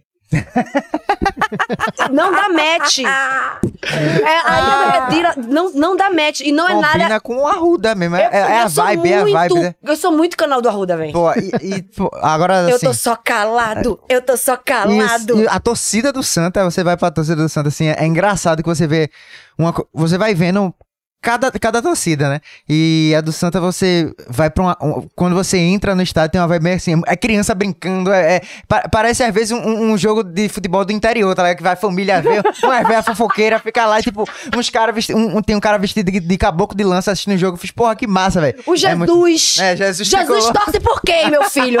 Respeita! Mas Respeita! Agora, isso que tu falou aí da situação do Santa, isso é verdade. Eu Não, por- mas não bora aprofundar isso, não. É. Vai que depois, porque eu, sou, eu tenho gratidão mesmo assim, e etc. e tudo, sabe? Não, não vamos mas não, não, vamos aprofundar, mas Vamos não, não, vamos falar não. também não pode, né? Não, tá, tá claro, claro, claro. Mas, Fala, mas o que eu ia falar. dizer, pra que vale a pena lembrar, já que vocês estão falando aí, que a história do Santa é uma das histórias mais bonitas que tem do, de Pernambuco, Porra, aqui do clube Eu Pernambuco. aprendi a nadar no Santa Cruz, minha gente. Pô, tu, tu, tu, Eu aprendi a nadar no Santa Cruz. tu já parasse pra ver a história do, do, do, do, Do- do- do do Santa? Santa Cruz? É linda, velho. É, velho. Tipo assim, porra, é, só tinha... Você já conversou com o jogador no Santa Cruz, mesmo depois do Santa Cruz perder? Jogador que É, ama o amor pode, é né? diferente, Após- é diferenciado. Hum, ah, com, com um jogador? Não, é torcedor. Ah, sim, sim, já, já, já. sabe? Não é esse negócio de Não, ficar mudando a camisa por. É diferenciado. A gente até só para só com prazer. Vé, a- o Santa, ele foi fundado ali no- o- na frente do Padre Santa Cruz, com um monte de, de peladeiro que brincava lá, porque não tinha direito de jogar. É o primeiro clube do Nordeste a aceitar negros, então é, pô, é, É, uma história, linda, Por isso que eu linda. acho que a gente não pode também, só por causa de que agora tá na Série A, ou B, ou C, ou D, ou a politicagem, porque sempre vai mudando também. Não, então, Mas eu me identifico muito, eu aprendi a nadar no Santa Cruz, eu vivi ali no. é, é, como é o nome, No meu Deus? canal? No canal. E eu não sei se vocês lembram, vocês lembram daquele jogo do Brasil com a gente, né, que teve no Santa Cruz? Sim. Ah, tu não era nem nascido, mas mas, eu sei, lembra. é 93, Sabe. eu acho. Ele já era vivo, não? Não. Esse jogo do Brasil e Argentina foi a primeira partida de Ronaldo Fenômeno pela seleção brasileira e foi no Arruda. É foi isso, aqui. eu fui nesse dia, pai, eu Tava no estádio? Fui. Caramba. Tá entendendo? E, E eu lembro, agora meu jogo filho, jogou estádio quase quebrava. Vocês lembram disso? o pessoal gritando Era aqui, muita bancada, gente, aqui, né, bancada balançava, velho. Cara, A infraestrutura foi babado, eu lembro Tava desse lá. jogo. Então, jogo do, do Nacional. E não precisava de arena naquela época, não, meu filho. A gente se garantia. é do Arruda, meu velho. Gostei, a torcedora raiz mesmo, foi pra Só jogo raiz, e tudo, menino. porra. can- Só falta ser amiga de Jesus. Quer dizer, eu tô brincando, a gente é amigo. Ó, canta o hino do Santa Cruz em alemão aí agora. Não, não, tá aí, tá aí. Tá aí ela, e ela pensando Ela assim, fudeu, Santa Cruz junta mais essa vitória, como é que eu traduzo aqui? Ó, mas eu, que- eu queria ouvir algumas Santa frases aí em, Em alemão. alemão, Diz ok. aí. Não, bora fazer uma. é, Vocês dizem a frase e eu traduzo. Tá. Recife tem muita gaia. Recife hat viele Menschen, die seinen Partner oder ihre Partnerin betrügen. Tá capô, isso tudo é gaia. É. Diz, por exemplo, parada de ônibus. Parada de ônibus, velho. Bushaltestelle. e é uma palavra só. Isso é uma palavra só. É. Tá, tá. É, é passeio Ela tem uma de- gramática meio maluca que você emenda as palavras, né? Exatamente. Duas coisas que é muito difícil no alemão. É que, é- tô- é difícil. Não é. Difícil é subir e descer ladeira. Aprender alemão não é difícil, não se Uhum. compara. Total. Mas duas coisas que foi muito difícil pra mim aprender um alemão é isso. Por exemplo, parada de ônibus. Três palavras. Certo. Na Alemanha é Bushaltestelle. E é uma Passeio, palavra uma palavra. Passeio de barco. Na alemã é Schifffahrt. Agora, Schifffahrt é escrito com três Fs. Parece mentira. Você escreve e fala, tá errado, velho. Escrever é pior ainda, eu acho. É. É. E outra coisa que pra mim, que pra todo mundo é muito difícil, é, mas duas eu já parar, é o seguinte. Homem é der. É, não, masculino é der. Feminino é die e objetos é das. Certo? Certo. Ah. Mas der Junge, das Mädchen. A menina é neutro. Entendi. Entendi. Depois tu Não, explica, Gabriel. Não, não entendi. Entendi. A menina. Eu não vou conseguir explicar, mas, tipo, ela, ela tá. No pronome, o da menina ele fica neutro pra todos, tá ligado? Ah, O menino continua sendo masculino, mas E a a, menina... menina tem um pronome neutro. Geral. é. tá, tá, entendi. E a lâmpada é feminino. Então, isso você nunca vai poder decorar. Hum. É muito louco. E a outra coisa que é muito difícil é quando você aprende alemão é, por exemplo, uma coisa chamada trennbaren Verb, que é o seguinte, são verbos que se separam. Por exemplo, é telefonar em alemão é anrufen. OK? Anrufen. Se eu vou ligar pra você amanhã, eu vou dizer morgen rufe ich dich an. Aí o rufen fica no meio da frase e o an vai pro, final. Ainda é a palavra anrufen. Entendi. Se eu falar, eu te liguei ontem, porque aí eu vou dizer, ich habe dich gestern angerufen. O verbo vai ser sempre rufen, mas dependendo do tempo que você fala, você vai ter que dividir ele na frase. Que loucura. Isso é, isso é muito difícil, velho. Isso é Caramba, doideira. velho. Isso é. Não, pelo amor de Ô, Deus. ô, Mas não é, mas é mais fácil que subir dessa ladeira. Vem cá, é. Tem, como como é que a gente falaria carai? Um da gente que a gente fala, porra, caralho. É um- uma. Deixa eu pensar que um- é, uma deixa eu falar- interjeição. Sim, deixa eu pensar, seria Scheissmann. Scheissman. É. Quer dizer o que lá? Vai estudar, É. Scheissman. Não. a- agora, é, tem muita. pa- Agora, uma outra palavra que eu tava lembrando esses dias que eu fui dar uma entrevista em alemão, eu fui lembrei, falei, meu irmão, é verdade. Tem uma palavra em alemão, porque todo mundo sempre pergunta como é que eu escolhi uma pessoa em alemão e tal. Tem uma palavra em alemão que é muito usada pra esculhambar uma pessoa. Principalmente os, os adolescentes jovens. Assim, um adulto já não vai falar porque fica feio. Que é muito pesada pra mim. É muito pesada. Porque a gente fala palavrão, essas coisas, mas se você parar pra traduzir o palavrão, é um elogio. Uhum. Merda, sim, ok, É, sabe? tipo- E essa palavra é assim, por exemplo, eu, eu trabalhei um tempo numa escola na Alemanha e as, pi- as piores brigas era quando um jovem ou uma criança falava pra outro, du Mistgeburt. Do Missgeburt. E isso significa, é, a você é um aborto. Caralho. Caralho, velho. Eu acho isso muito pesado, sabe? Caralho, velho. pesado. eu acho essa pesado palavra mesmo. muito pesada. É mesmo. É muito pesada. E a gente nem fala isso, né? Nem É. existe, você jamais É. Por, eu não sei se é ética ou se é linguagem, mas eu nunca vi é, é, ninguém ah, pensar nisso como uma esculhambação. Uhum. Sabe como é? É, é, e, e assim, eu acho que além da gente não usar essas palavras, a- o pernambucano, a gente tem um- uma relação diferente com palavrão, né? Porque É. o palavrão a gente fala como uma vírgula, né? Um porra, Um caralho um vírgula. Então, tipo assim, a gente.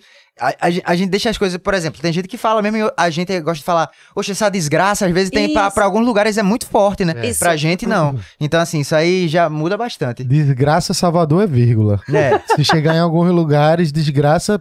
Mãe É mesmo de- não é gosta de desgraça. ouvir desgraça. É. Né? É. é. Porque tem toda a energia dessa palavra, É. né? é. Total.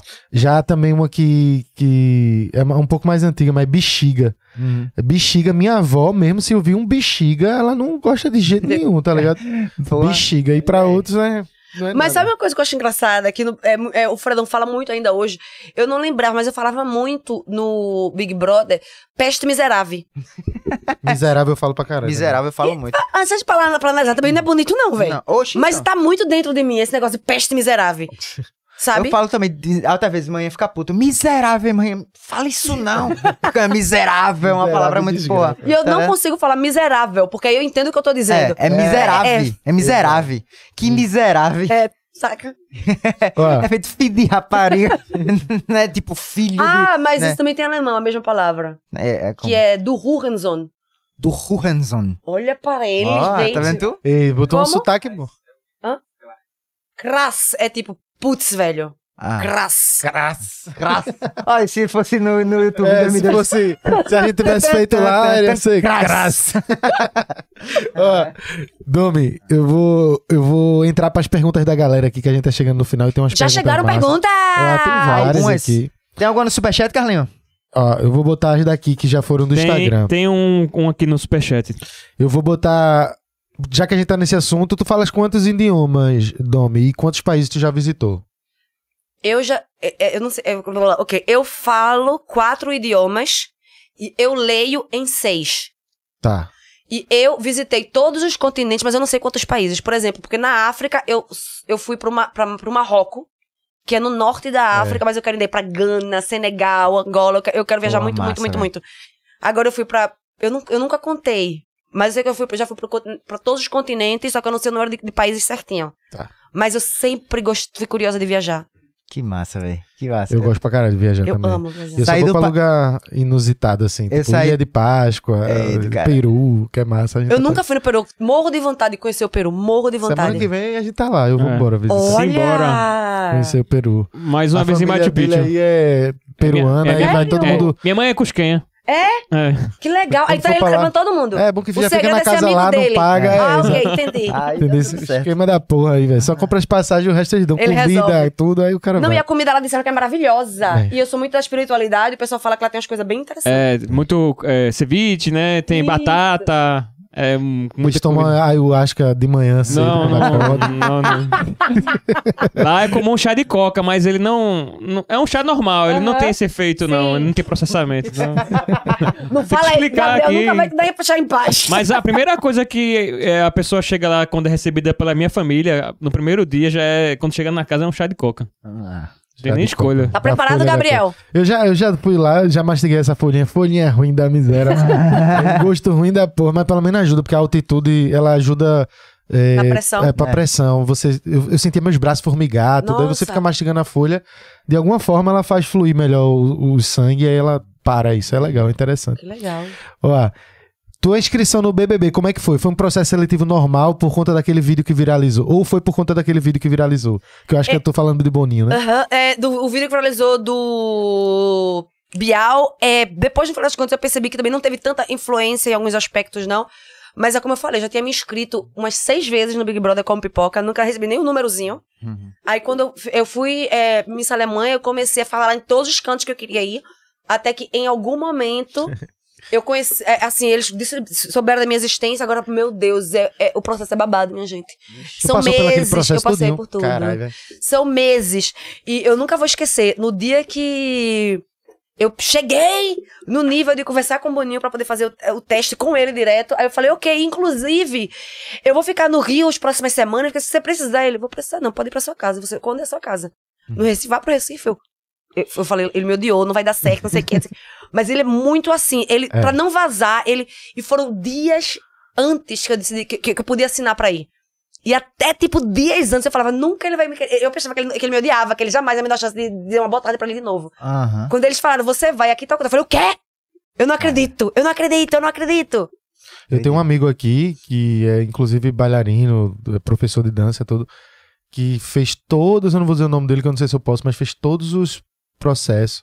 Tudo, quando eu digo tudo, é absolutamente tudo. Só Uhum. faltou assinar. Gravou as vinhetas, Isso. deixou tudo. E não entrou, velho. Diga aí, velho. Diga aí. É, Inclusive, Agora Eu você tem que ter soube- um psicológico muito. Se você É, quer entrar, tem que ter um psicológico muito ele forte, queria viu? muito, velho. Porque eu, eu também. Ele e, ficou tipo assim, muito. Não, e o babado, é, eu não vou falar, eu não posso falar detalhes.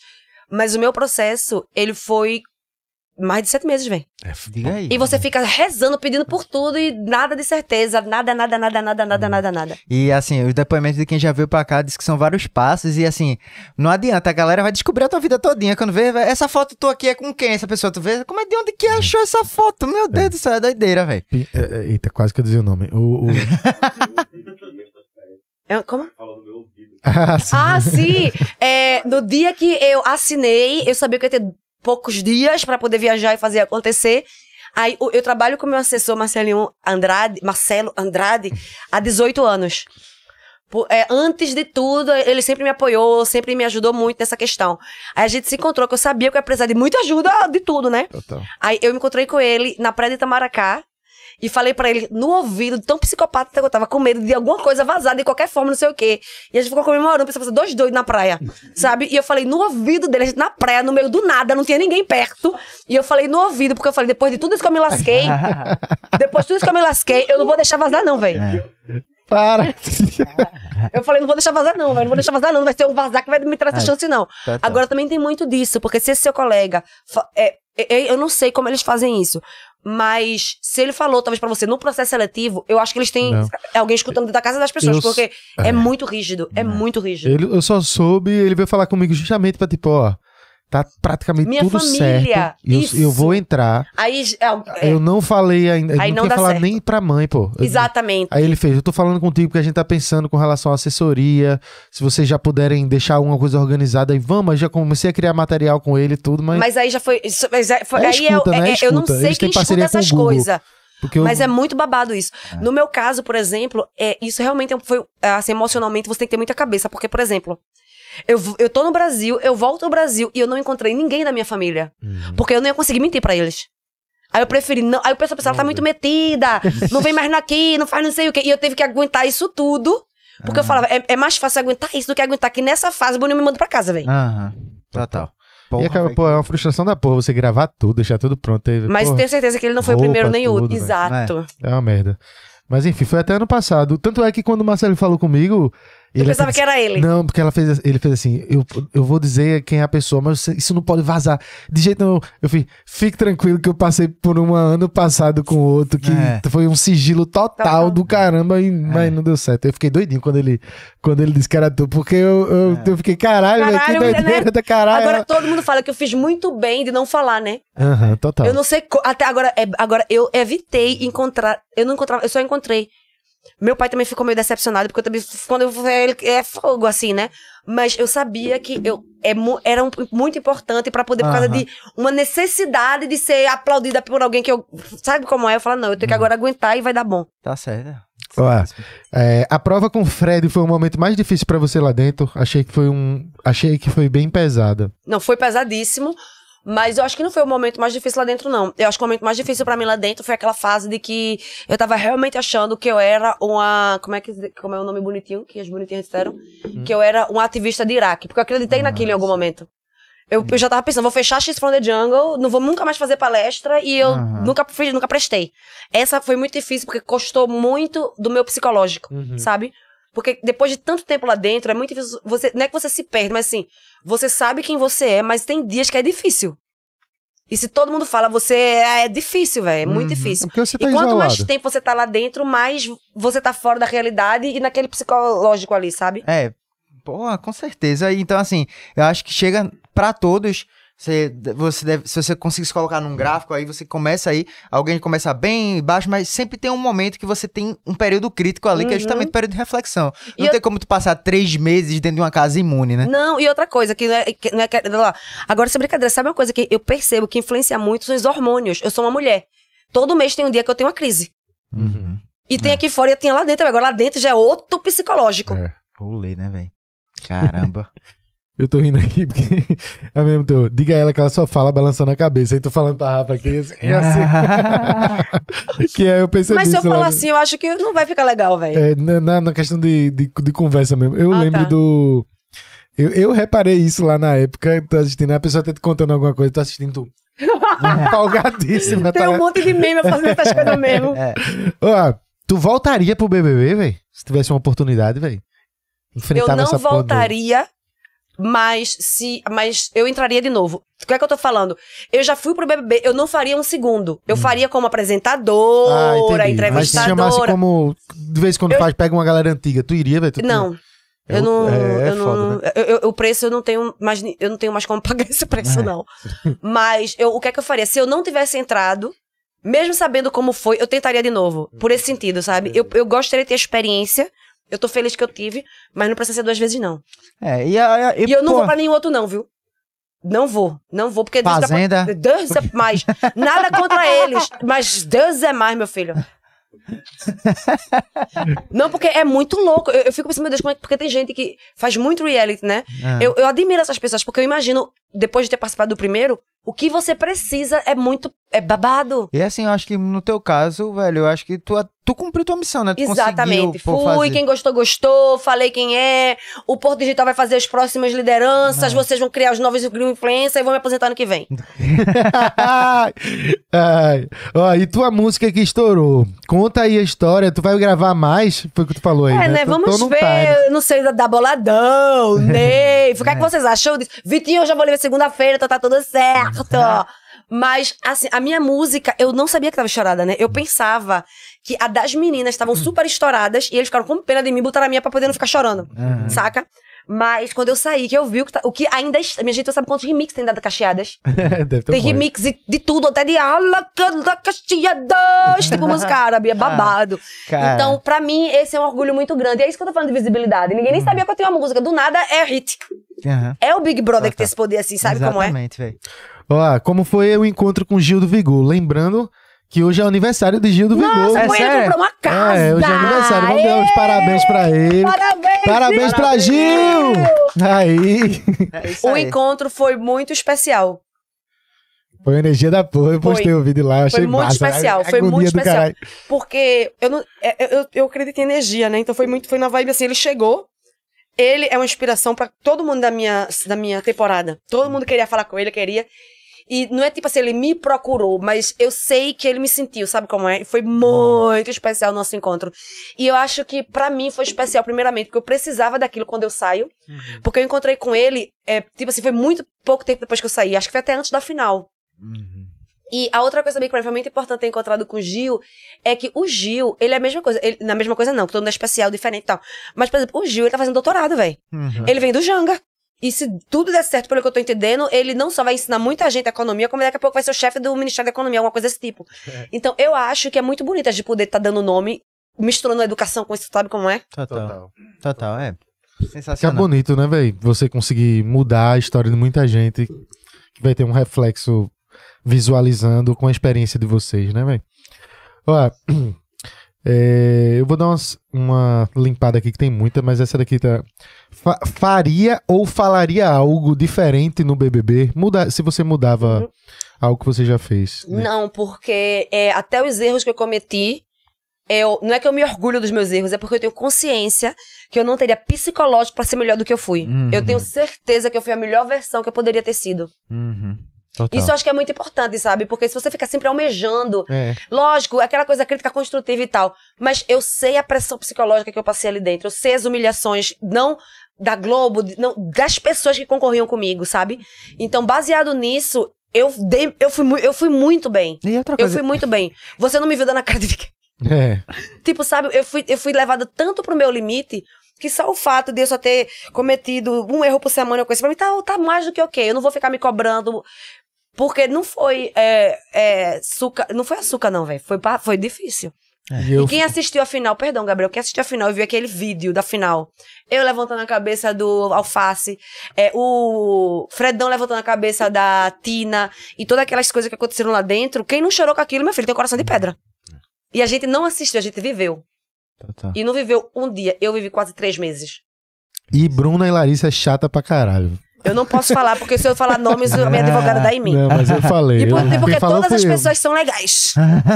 E- não, é, é. não tô fazendo emoji, não. Só é a minha opinião. Só é chata demais. Ó, Ela não é um monstro por conta disso, não é por conta disso que ela não presta, né? Essa é só opinião. eu tô rindo.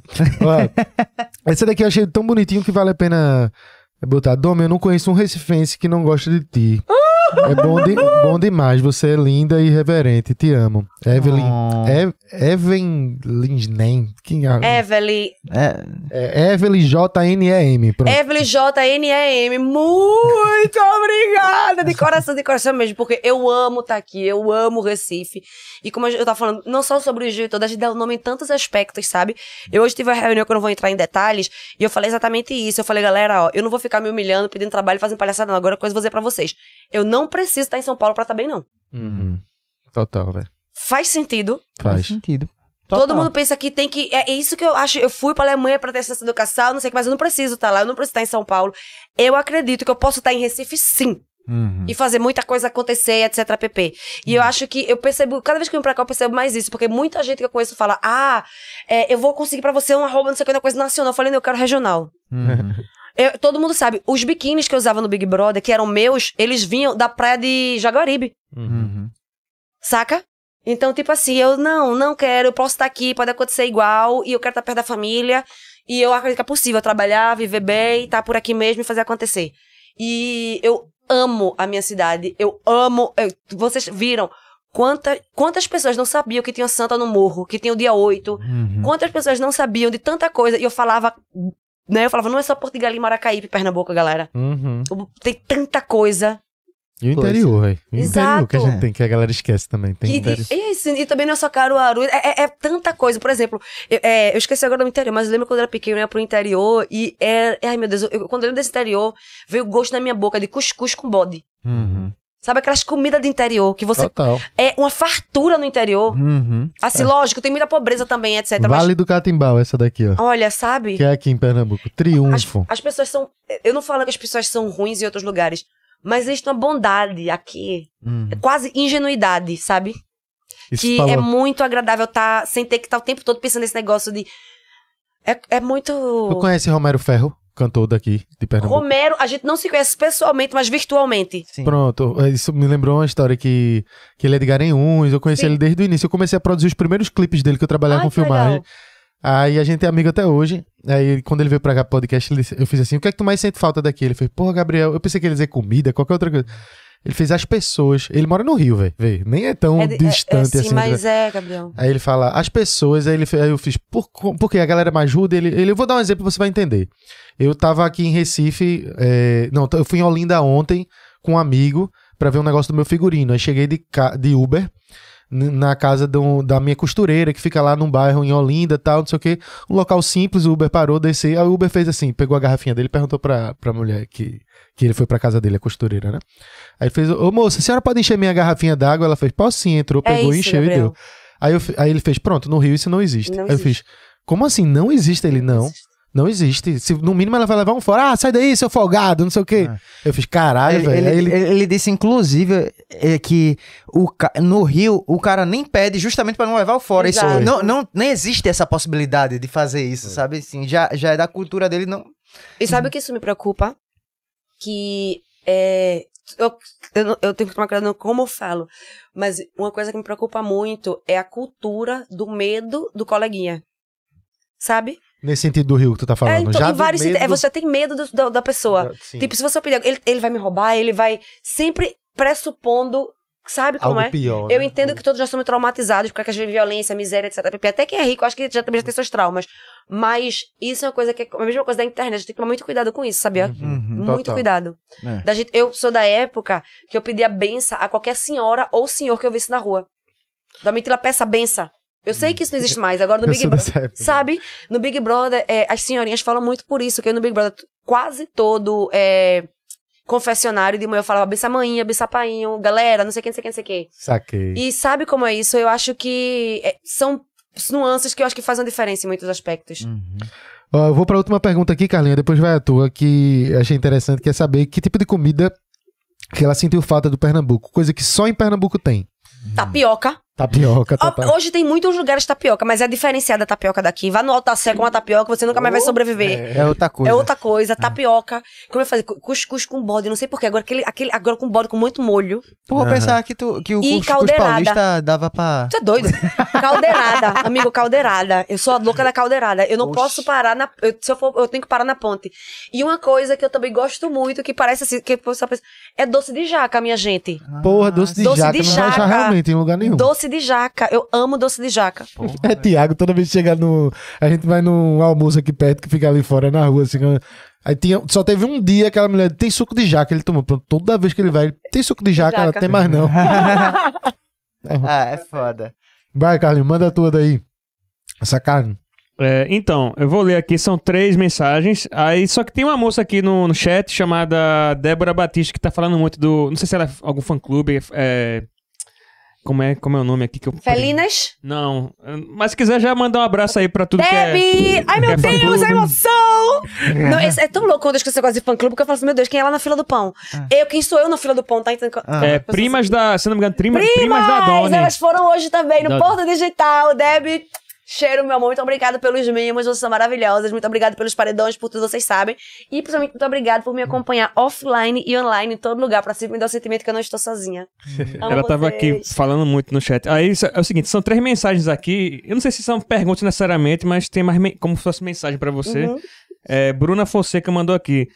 É só para prestigiar o acontecimento que é a presença da Miss Domitila Barros. Nada afeta a diva. Beijos do grupo das primas da Domi. Realmente ela tem, né? Ah, Aí tem é, Thaís, essa Deb, Mar, Rô, Lu e Bruna. Lu, a gente já mandou tanto cheiro pra tu hoje de manhã também, Lu. cheiro, meus amores. Tem outra aqui, acho que é dela mesma também, outra aqui, de Bruna Fonseca.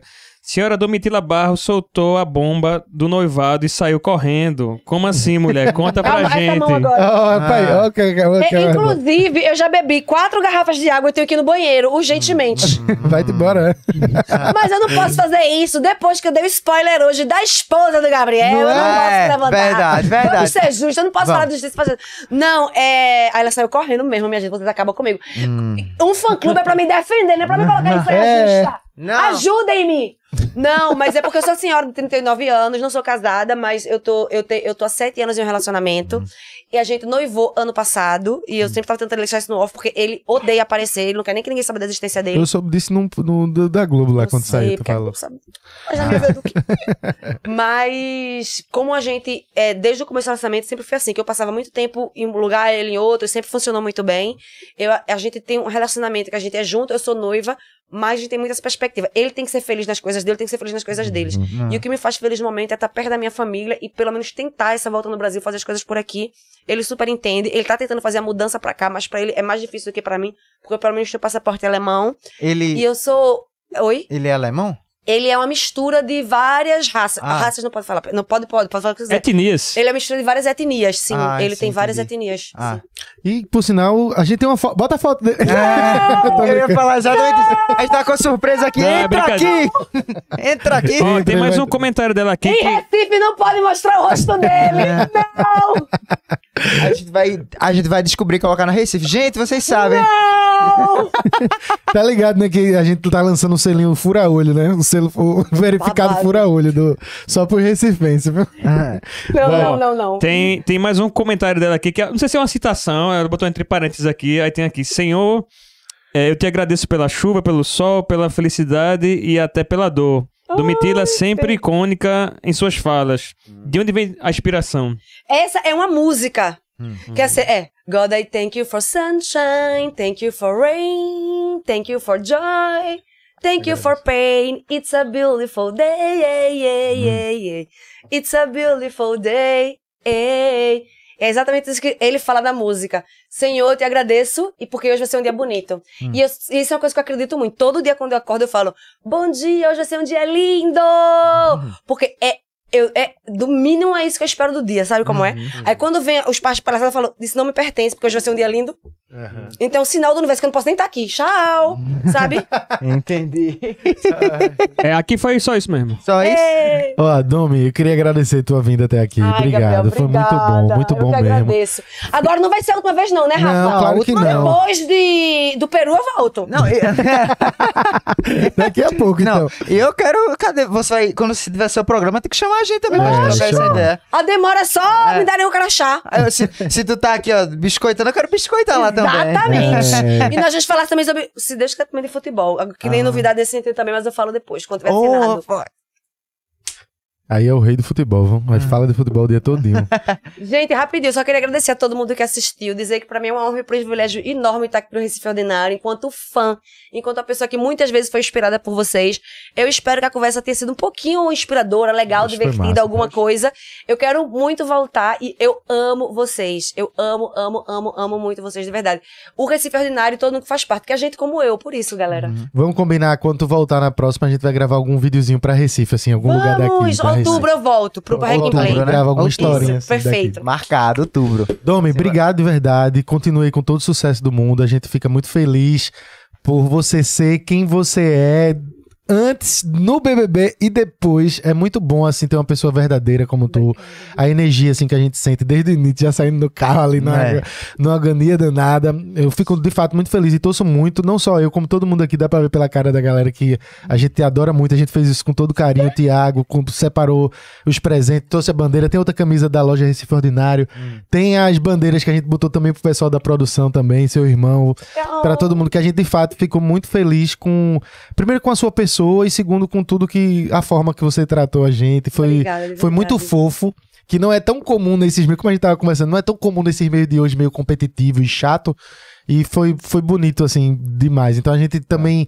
é, eu fico super feliz quando você diz que é fã da gente, que Sou. acompanha. Porra. E é. É- acreditar. é De- uma- Antes de começar, quando eu tava ainda organizando as coisas aqui, ela falando tudo porque assisti É, a ela live, a live. Eu fiz, pô, que massa. Não é pala não, bebê, é verdade. É verdade. Então é uma honra pra gente te ter aqui. Então, muito obrigado por ter vindo. De Eu que verdade. agradeço, Obrigado. Biel. Valeu. Muito Valeu. obrigada, Rafa. Valeu. E até a próxima, galera. Valeu! Você que acompanha até aqui, não deixe de se inscrever no canal, deixar seu like, seu comentário. Lembrando que tudo que você tá comentando aí agora é no chat ao vivo. Então, né, depois que acabar o, o vídeo, né, você vai direto, vai ser upado. Então você pode deixar seu comentário normal aí. Comentáriozinho normal, porque vai fortalecendo. Semana que vem a gente tá de volta, provavelmente já com Odaí, o Rico. Vai fazer aqui o podcast com a gente. Como é, amigo? Super Odaí. Como é, amigo? Vou comprar isso aqui tudinho. Vou comprar esse podcast aqui. Fica de olho, logo logo a gente vai dar uma pausa de uma semana e quando volta num podcast número 100 de comemoração com Lenine, pai. Lenine, pai, se prepara que logo logo vem novidade, ainda tem Capitão Pitomba, muita gente por aqui. E vamos embora conversar, beleza? Tamo junto, É obrigado e até a próxima. Uh!